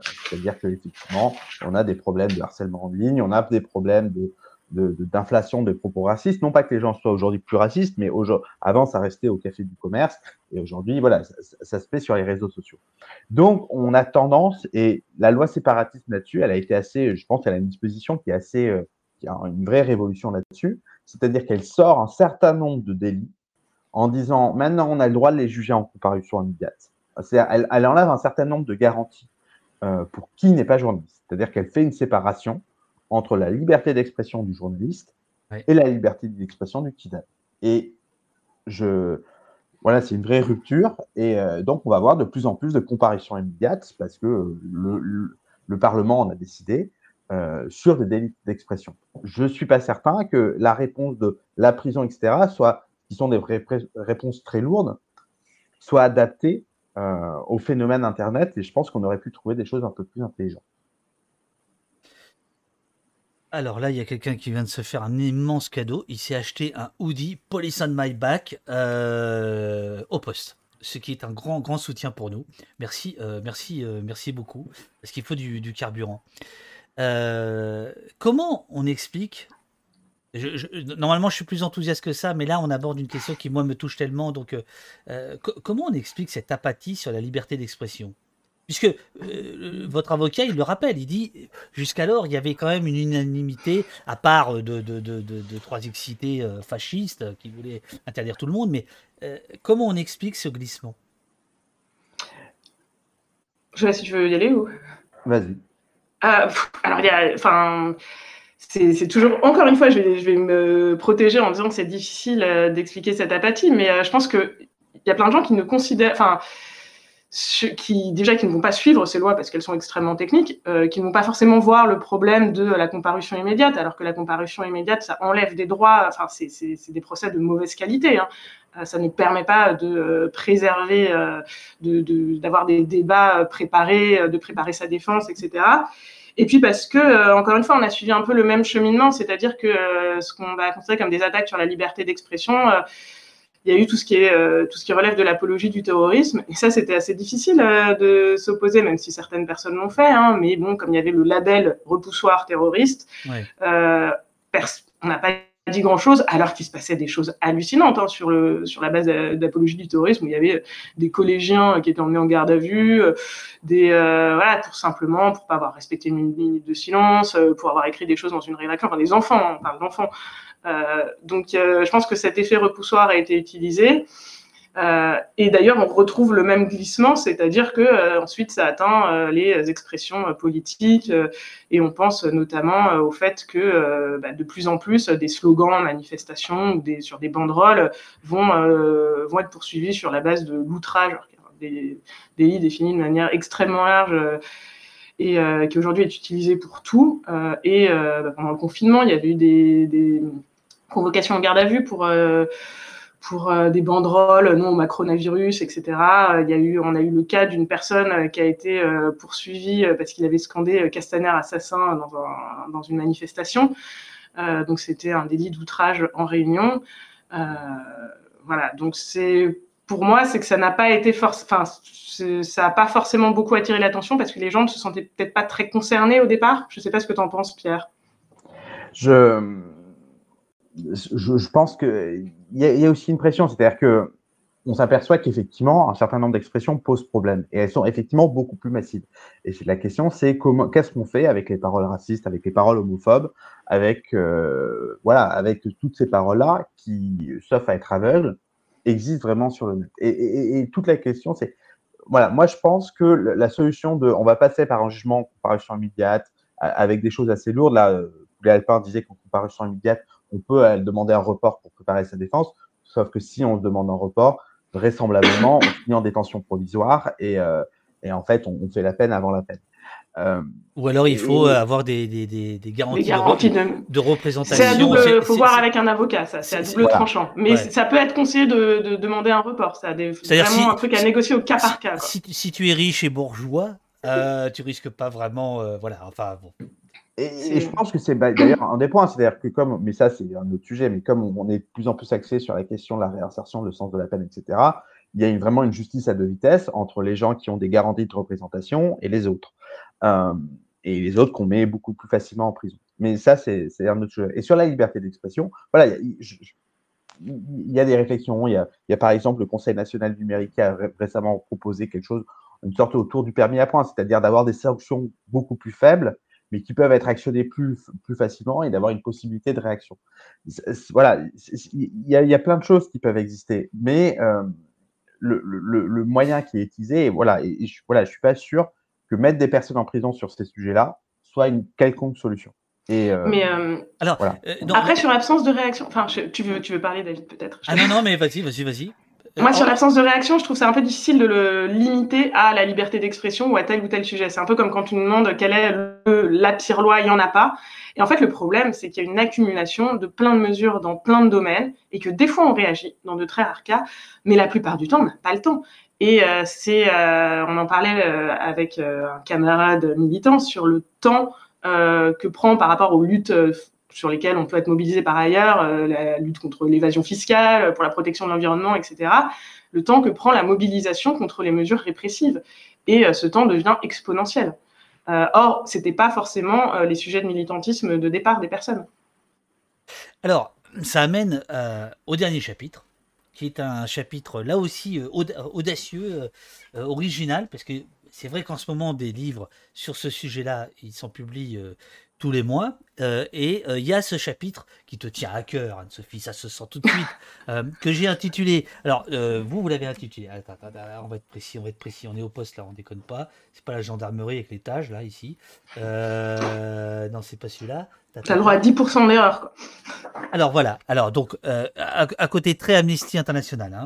sur qui peut-on compter pour protéger nos libertés? Bon. Et que moi, je, je, je, je, réintitule Qui pour protéger ceux qui protègent nos libertés? Ah, je, je, retourne le truc. Hein. Qui pour protéger ceux qui protègent nos libertés? Nos libertés, voilà. Parce que c'est le, là le, grand slogan de Darmanin, ça a été euh, et qui est repris par tout le monde. C'est il faut protéger ceux qui nous protègent. Hein. ah oui, tout les policiers. Donc j'essaie de faire un petit retourne, détournement. Bon bref, vous abordez cette question-là sur euh, sur qui on peut compter. Euh, et alors là, je vois que Pierre euh, s'adosse dans son fauteuil, il s'enfonce un petit peu, la panique le saisit, euh, peut-être même l'angoisse. Anne-Sophie, c'est à toi de jouer. sur, qui on peut, sur qui on peut compter. Voilà. Alors, bah, pour spoiler totalement le chapitre, on a un peu balayé euh, les différentes euh, institutions officiellement euh, qui devraient nous aider à protéger nos libertés, bah, commencer par le Parlement, finalement, qui vote ces lois et qui pourrait, on pourrait avoir des députés qui, à un moment, disent non, ça n'est pas possible, on est en train de mettre à mal le droit à la sûreté, donc le droit d'être protégé contre les abus de l'État. Euh, bon, le Parlement, euh, il y a plein de difficultés et, euh, je sais qu'ici vous suivez beaucoup les débats parlementaires, donc vous en avez tout à fait conscience sur le fait de faire voter des modifications de la loi quand on ne fait pas partie de la majorité. D'ailleurs, même quand on fait partie de la majorité, au final, ce qu'on voit assez régulièrement, ce sont des lois votées en procédure accélérée, très peu modifiées par, euh, par rapport au texte proposé par le gouvernement et euh, avec une discipline majoritaire super forte. Donc évidemment, il y a plein d'amendements qui sont déposés, mais peu discutés. Et au final, en fait, tous ces dépôts d'amendements finissent par être des tribunes politiques plutôt que de vraies volontés de travailler sur la loi parce qu'on sait qu'on n'aura pas l'espace pour le faire. Donc le travail parlementaire sur l'élaboration de la loi, il a été assez dévoyé. Sur le contrôle de la loi, euh, bah, la difficulté, c'est que évidemment les, parlementaires ont tout un, enfin, ont tout euh, des pouvoirs d'enquête, euh, de mission d'information, mais ce qu'ils peuvent recommander est très très peu suivi des faits. Donc en fait, on est dans ce que Pierre aime appeler la verticalité du pouvoir, c'est-à-dire un pouvoir qui est essentiellement concentré sur le pouvoir exécutif et notamment quand le président décide d'être fort sur le pouvoir présidentiel. Donc le Parlement peut euh, tenter d'influencer les choses, mais en fait, aujourd'hui, euh, la plupart des lois passent. Euh, donc ensuite, on a les, institutions judiciaires, notamment le Conseil constitutionnel, parce que quand les lois passent, parfois elles peuvent être censurées par le Conseil constitutionnel, et c'est ce qu'on a vu sur la loi sécurité globale, où il a fait sauter la mesure sur la surveillance par drone, la mesure sur le fait de filmer la police, donc qui était devenu un peu un, un grand n'importe quoi. Donc, le contrôle de constitutionnalité, ça peut nous protéger dans une certaine mesure, mais là, honnêtement, Anne-Sophie, je, te trouve, je vous trouve un peu, un peu optimiste. Hein. Page 249, euh, vous nous dites, même si la Constitution était modifiée, nos droits et libertés fondamentaux sont également inscrits dans de nombreuses conventions internationales. Eh, excuse-moi, je suis passé à l'autre. Euh, c'est-à-dire que, euh, excuse-moi, parce que justement, sur le Conseil constitutionnel, vous commencez à émettre des doutes, mais ce que vous nous dites, c'est que, je, suis désolé, j'ai devancé d'un coup, que éventuellement, ce seraient les instances internationales qui pourraient nous protéger là où le travail n'est pas fait c'est plus une réponse à tous ceux qui veulent absolument modifier la Constitution pour leur rappeler qu'on a aussi des engagements internationaux. Euh, qu'on a aussi signé la CEDH euh, et toute une série d'autres textes qui sont en théorie contraignants, même si effectivement au niveau des institutions internationales, euh, bah, elles ont du mal à faire appliquer leurs décisions. Hein. La France est régulièrement condamnée sur tout un tas de sujets par la CEDH et ça n'améliore pas forcément la situation. Que ce soit, bah, d'ailleurs, on en parlait avant sur la rétention des étrangers, notamment des enfants. ou sur les conditions dans les prisons, ou sur les enquêtes dans le cas de violences policières, il y a des condamnations et ça ne change rien fondamentalement. Donc, euh, donc voilà, les, institutions internationales, il y a un cadre, mais elles sont démunies pour l'imposer. Le Conseil constitutionnel, il censure de temps en temps, mais euh, il donne toujours un peu un cadre au, gouvernement sur comment euh, comment s'en sortir. Et on le voit très bien sur, euh, ça, sur les drones. C'est quand même c'est peut mieux faire, copie à revoir en gros. et puis les mecs reviennent. Le, le, non franc et massif n'existe pas. Ça va être non parce que nanana. Bon bah résultat, le gouvernement revient trois mois plus tard avec une loi en ayant un peu pris en compte euh, les commentaires du Conseil constitutionnel, et c'est ce qui s'est passé pour euh, la loi sur les drones. Et euh, donc le Conseil ne va pas, ne va plus censurer puisqu'ils ont considéré que ça avait été un peu pris en compte. Donc sur les drones, bah, ce qui a été rajouté principalement, c'est qu'il y a une autorisation du préfet en amont. Euh, voilà, sur les autorisations des préfets, euh, on a de gros doutes que euh, les préfets vont protéger nos libertés. Alors déjà, c'est les premiers à avoir utilisé illégalement des drones, enfin pas tous les préfets, hein, mais moins le préfet de Paris. Et par ailleurs, on leur avait déjà donné beaucoup de pouvoir dans l'état d'urgence, notamment sur le fait d'instaurer des périmètres de sécurité, et ils les ont utilisés de manière euh, assez euh, libérale hein, euh, pour d'autres motifs que la lutte contre le terrorisme, quand ça les arrangeait, et de manière répétée sur de longues périodes. Donc on sait très bien que les préfets peuvent abuser de ces pouvoirs et que ce serait plus intéressant d'avoir un contrôle, un contrôle indépendant du pouvoir extérieur, du pouvoir exécutif avant. Du coup, on écarte aussi le Conseil constitue. Le Conseil d'État, je ne vais pas le faire dans le détail, mais c'est à peu près les mêmes difficultés sur un lien très fort avec le pouvoir. Hein. Le Conseil d'État donne des avis euh, sur les projets de loi. Euh, il y a un lien euh, organique, hein, puisque des conseillers d'État peuvent être amenés à travailler au gouvernement et, revenir ensuite. Donc il n'y a pas de critique très forte, et surtout pas en période de crise où il s'agit de ne pas empêcher de gouverner. Euh, et donc on en arrive. Euh, Quand tu dis en, période, en, période, de crise, ça tu veux dire ça vaut pour le terrorisme, ça vaut pour la crise sanitaire en fait, c'est ça? Voilà, tout à fait. Sauf que, sauf que, si on va par là, on est toujours en période de crise. On peut toujours être en période de crise, on peut être en, période de crise sanitaire, de crise économique. C'est voilà, on peut toujours être en période de crise. D'ailleurs, on est toujours en crise sanitaire, on est toujours d'une certaine manière en crise terroriste. Donc euh, voilà, ensuite, au pic de la crise, on va dire qu'il y a encore moins euh, de censure du juge administratif. Euh, voilà, il ne s'agit pas de dire que le Conseil d'État euh, censure jamais rien sur le schéma national du maintien de l'ordre. Ils ont censuré quelques dispositions qui ont permis d'améliorer la condition des journalistes dans les manifestations, mais ça reste très marginal. Et finalement, le non franc et massif, les seuls moments où ça marche un peu, bah, c'est quand il y a une mobilisation de la société civile mais de la société civile au sens euh, très large. C'est-à-dire que euh, ce pas seulement euh, les ONG, Pierre et moi, ou les, les, universitaires qui s'intéressent au sujet, qui se mobilisent, mais il faut que ce soit ben, les journalistes de manière très large, les avocats, les personnes qui ne sortent pas forcément dans la rue très facilement et qui, c'est ce qu'on a vu notamment sur la, la, mobilisation contre la loi sécurité globale, qui est arrivée à un moment. Ouais. Non, je, cherchais euh, les images. Bon, c'est pas grave. Euh, vous, revenez souvent euh, ce qui s'est passé place de la Bastille notamment, mais en réalité, c'était dans toute la France. Le fameux 28 novembre, je crois, 2020, où il y a, selon les organisateurs qui sont des amis, 500 000 personnes, selon les policiers, 140 000 dans toute la France et euh, des gens qui vont euh, euh, sortir leur, leur, téléphone portable, place de la Bastille, en, en, scandant liberté, liberté. Mais ça, j'ai. Alors, vous y revenez souvent en intro, à la fin. Bon, ok. pour avoir un peu participé à ce machin, c'était bouleversant. Mais est-ce que c'était pas non plus l'arbre qui cache la l'arbre visible qui cache la forêt d'indifférence? Non, mais là je, vais juste répondre. Euh, enfin, pour moi, je pense qu'il ne faut pas hésiter à célébrer et à valoriser ce qu'on a gagné. Euh, et Pierre en parlait avant sur euh, le fait que suite à cette mobilisation, les autorités se sont dit que la reconnaissance faciale, ils allaient peut-être revenir plus tard et attendre les élections.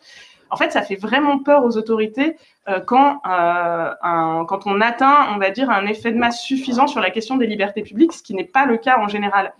et en ce moment, en ce moment au Royaume-Uni, euh, il y a une très grosse mobilisation contre une policing bill, donc une, euh, nouvelle loi de police qui euh, va servir à réprimer les manifestations, notamment qui donne plus de pouvoir à la police pour disperser les manifestations trop bruyantes ou trop perturbantes, qui permet les fouilles, les fouilles de tous les manifestants parce qu'eux, ils n'avaient pas encore ça.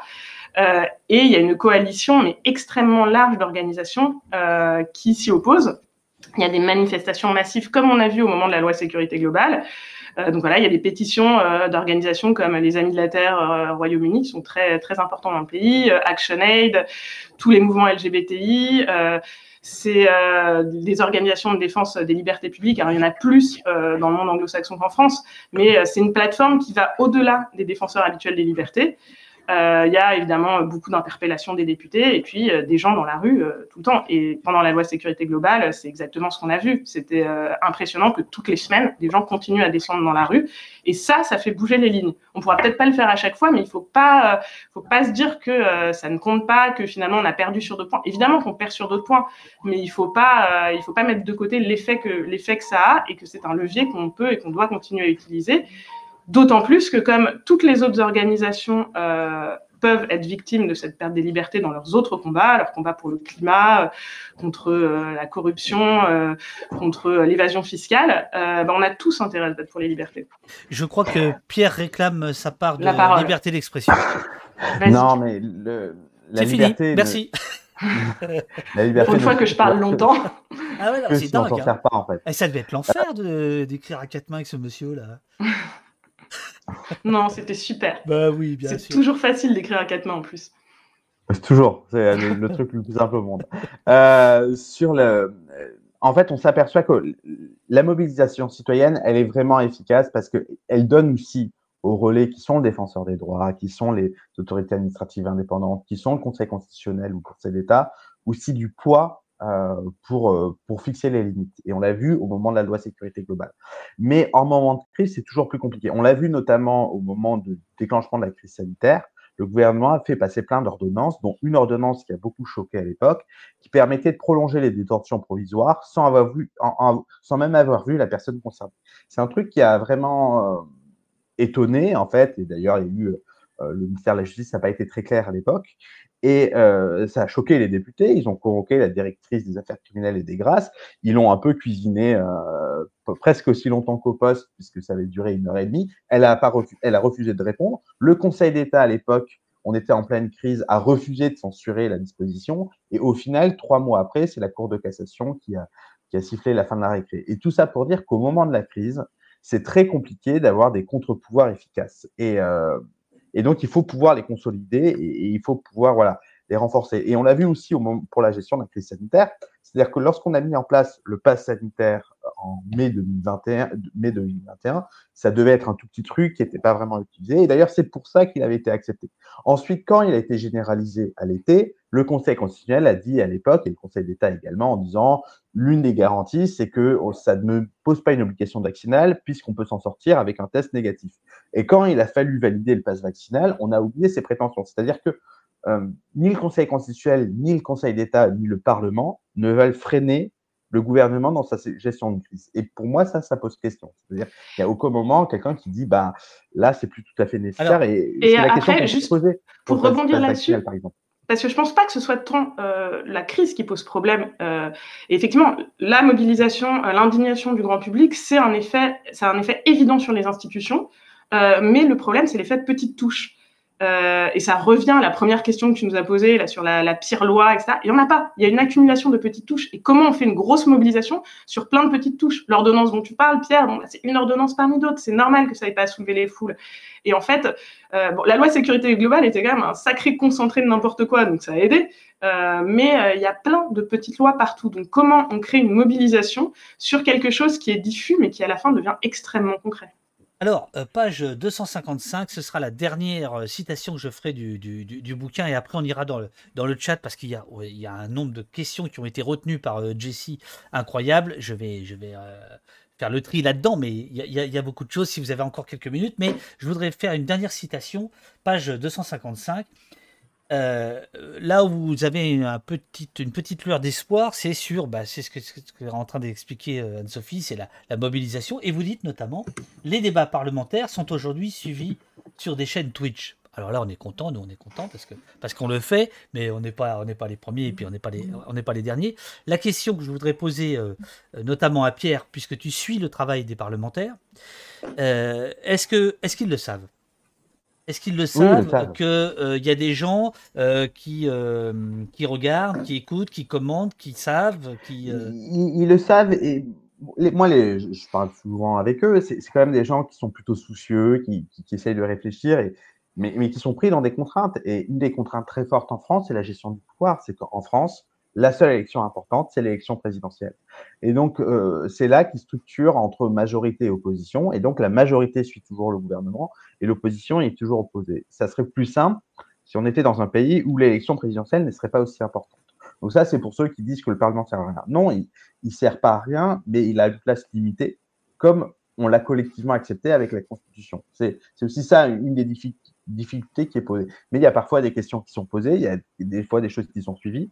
Ça dépend aussi de la mobilisation citoyenne. Pour la loi sécurité globale, il y a eu un débat intense au Parlement, mais parce qu'il y avait une mobilisation citoyenne intense. Pour la loi renseignement l'été dernier, il n'y a eu aucun débat parlementaire intéressant. Il y a eu très peu d'amendements, y compris de l'opposition. Ah, c'est vrai que nous, on a tout regardé, on s'est fait chier. Hein. Et, sur la loi renseignement de cet été, euh, bon, voilà, la mobilisation a été plus limitée et donc les, les débats ont été aussi un peu plus expéditifs. C'est toujours le, voilà, le, non, mais le Parlement. la, Pierre, je, me permettais de te poser la question est-ce que tu penses que les, les, sénateurs et les députés. Alors, nous, on le sait parce qu'on a quelques députés, il y, a il y, a un effet extraordinaire qui viennent dans le chat. C'est-à-dire que euh, mais eux, ils sont demandeurs euh, d'échanges en fait, parce qu'en fait, la plupart des gens, en fait, on dit toujours que le Parlement est vide, mais il y a encore plus vide que le Parlement, c'est la tribune de presse. Euh, C'est-à-dire que effectivement, le débat parlementaire, c'est parfois long, chiant et technique, et donc c'est assez peu suivi. Et donc, il y a un travail de journaliste qui, je pense, n'est parfois pas assez fait. Et donc, c'est bien qu'il y ait des chats, qu'il y ait des gens qui suivent sur Twitter, des gens qui fassent des articles pour suivre au quotidien comment se fabrique la loi. Parce que, voilà, il y a, y a quand même un côté intéressant et ça fait baisser euh, le coût de s'opposer? Euh, alors évidemment, il y a des députés euh, qui vont être fondamentalement contre et dans l'opposition, mais si quelques députés de la majorité dont l'élection dépend du gouvernement en place ont des doutes, bah, ça fait baisser le coût de s'opposer. Si il y a une grosse opposition dans l'opinion publique, c'est plus facile de voilà de, de, de critiquer une mesure. Vous permettez que je prenne quelques questions dans le chat. Est-ce que vous voulez aller vous dégourdir les jambes 20 euh, secondes? Non, mais moi, je ne vais pas devoir tarder à partir parce qu'il est bientôt 11h30. Alors, à 11h30, c'est terminé. À 11h30, votre avocat viendra vous chercher, il n'y aura aucun souci. Euh, alors, alors je, je, je, je, me dépêche. Euh, bah, question très très large de, de Mick. Êtes-vous optimiste ou pessimiste sur l'avenir concernant nos libertés? On y a déjà répondu tout à l'heure. Ah, oui, on, l'avait lu dans le. Ah merde, quand, tu, cherchais un café, pas là. on a dit pessimiste dans le constat, optimiste parce qu'on n'a pas le choix dans l'action, un truc comme ça, assez bateau, mais qui finalement marche bien. C'était beau ce que tu avais dit, Sophie, c'était beau. Oh là là, non, mais il y, y, y a, beaucoup, de, y a beaucoup de, de, de, réactions, mais là je les découvre. Euh, tac, tac, tac. Euh... Excusez-moi, excusez-moi, excusez-moi. Ah non, il y en a trop.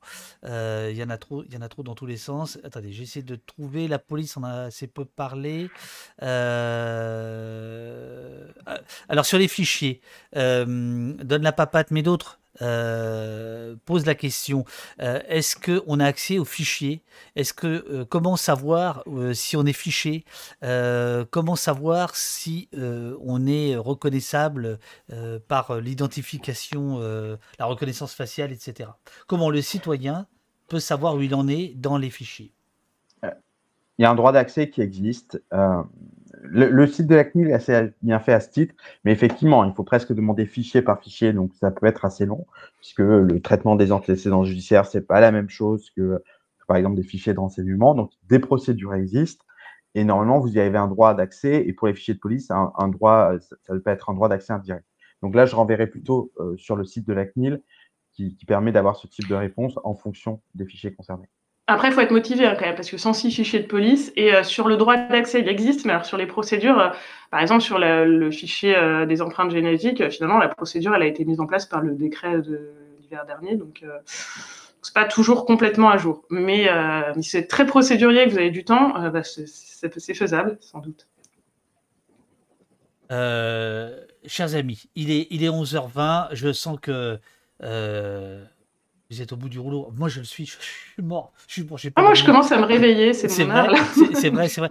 Non, bah, c'était Le, le, le, le, chat, euh, le chat, mais ce qui était super, c'est que Pierre a, a, répondu euh, en direct. Là, éventuellement, s'il y a des questions en direct, on pourrait le faire, parce que euh, les questions que, que, que j'ai là reviendraient trop en arrière. à la limite, je vais, je, vais, je vais vous poser une question là aussi très, très générale. À qui vous adressez votre livre? Qu'est-ce que vous aimeriez? Dans quel quelles seraient les mains les plus sales dans lesquelles vous aimeriez que ce livre euh, arrive? Les mains les plus sales les, mains les plus sales et les plus propres, évidemment.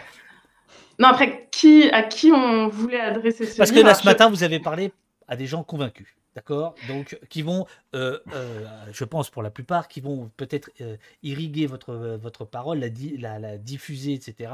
Acheter le bouquin. bon, ça, c'est le premier cercle. Alors, clairement, bon, pour les gens convaincus, euh, l'idée c'était il y a plein de choses qu'ils connaissent déjà, mais l'idée c'est de euh, donner beaucoup de faits euh, et de clarifier des choses qui sont parfois un peu confuses parce qu'il y a eu tellement d'accumulation de lois, de décrets, etc. qu'on se dit que c'est toujours utile.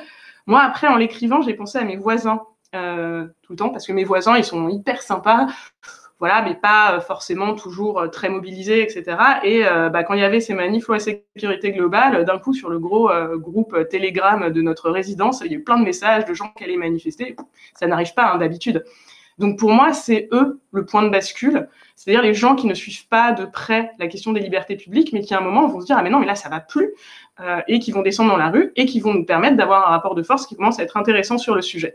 Euh, du coup, si euh, vous avez des voisins vous-même euh, qui s'intéressent un peu de loin au sujet, mais sans trop comprendre, etc., ben, achetez notre livre. Vous verrez, c'est assez, c'est assez, on essaie d'être le plus pédagogique possible.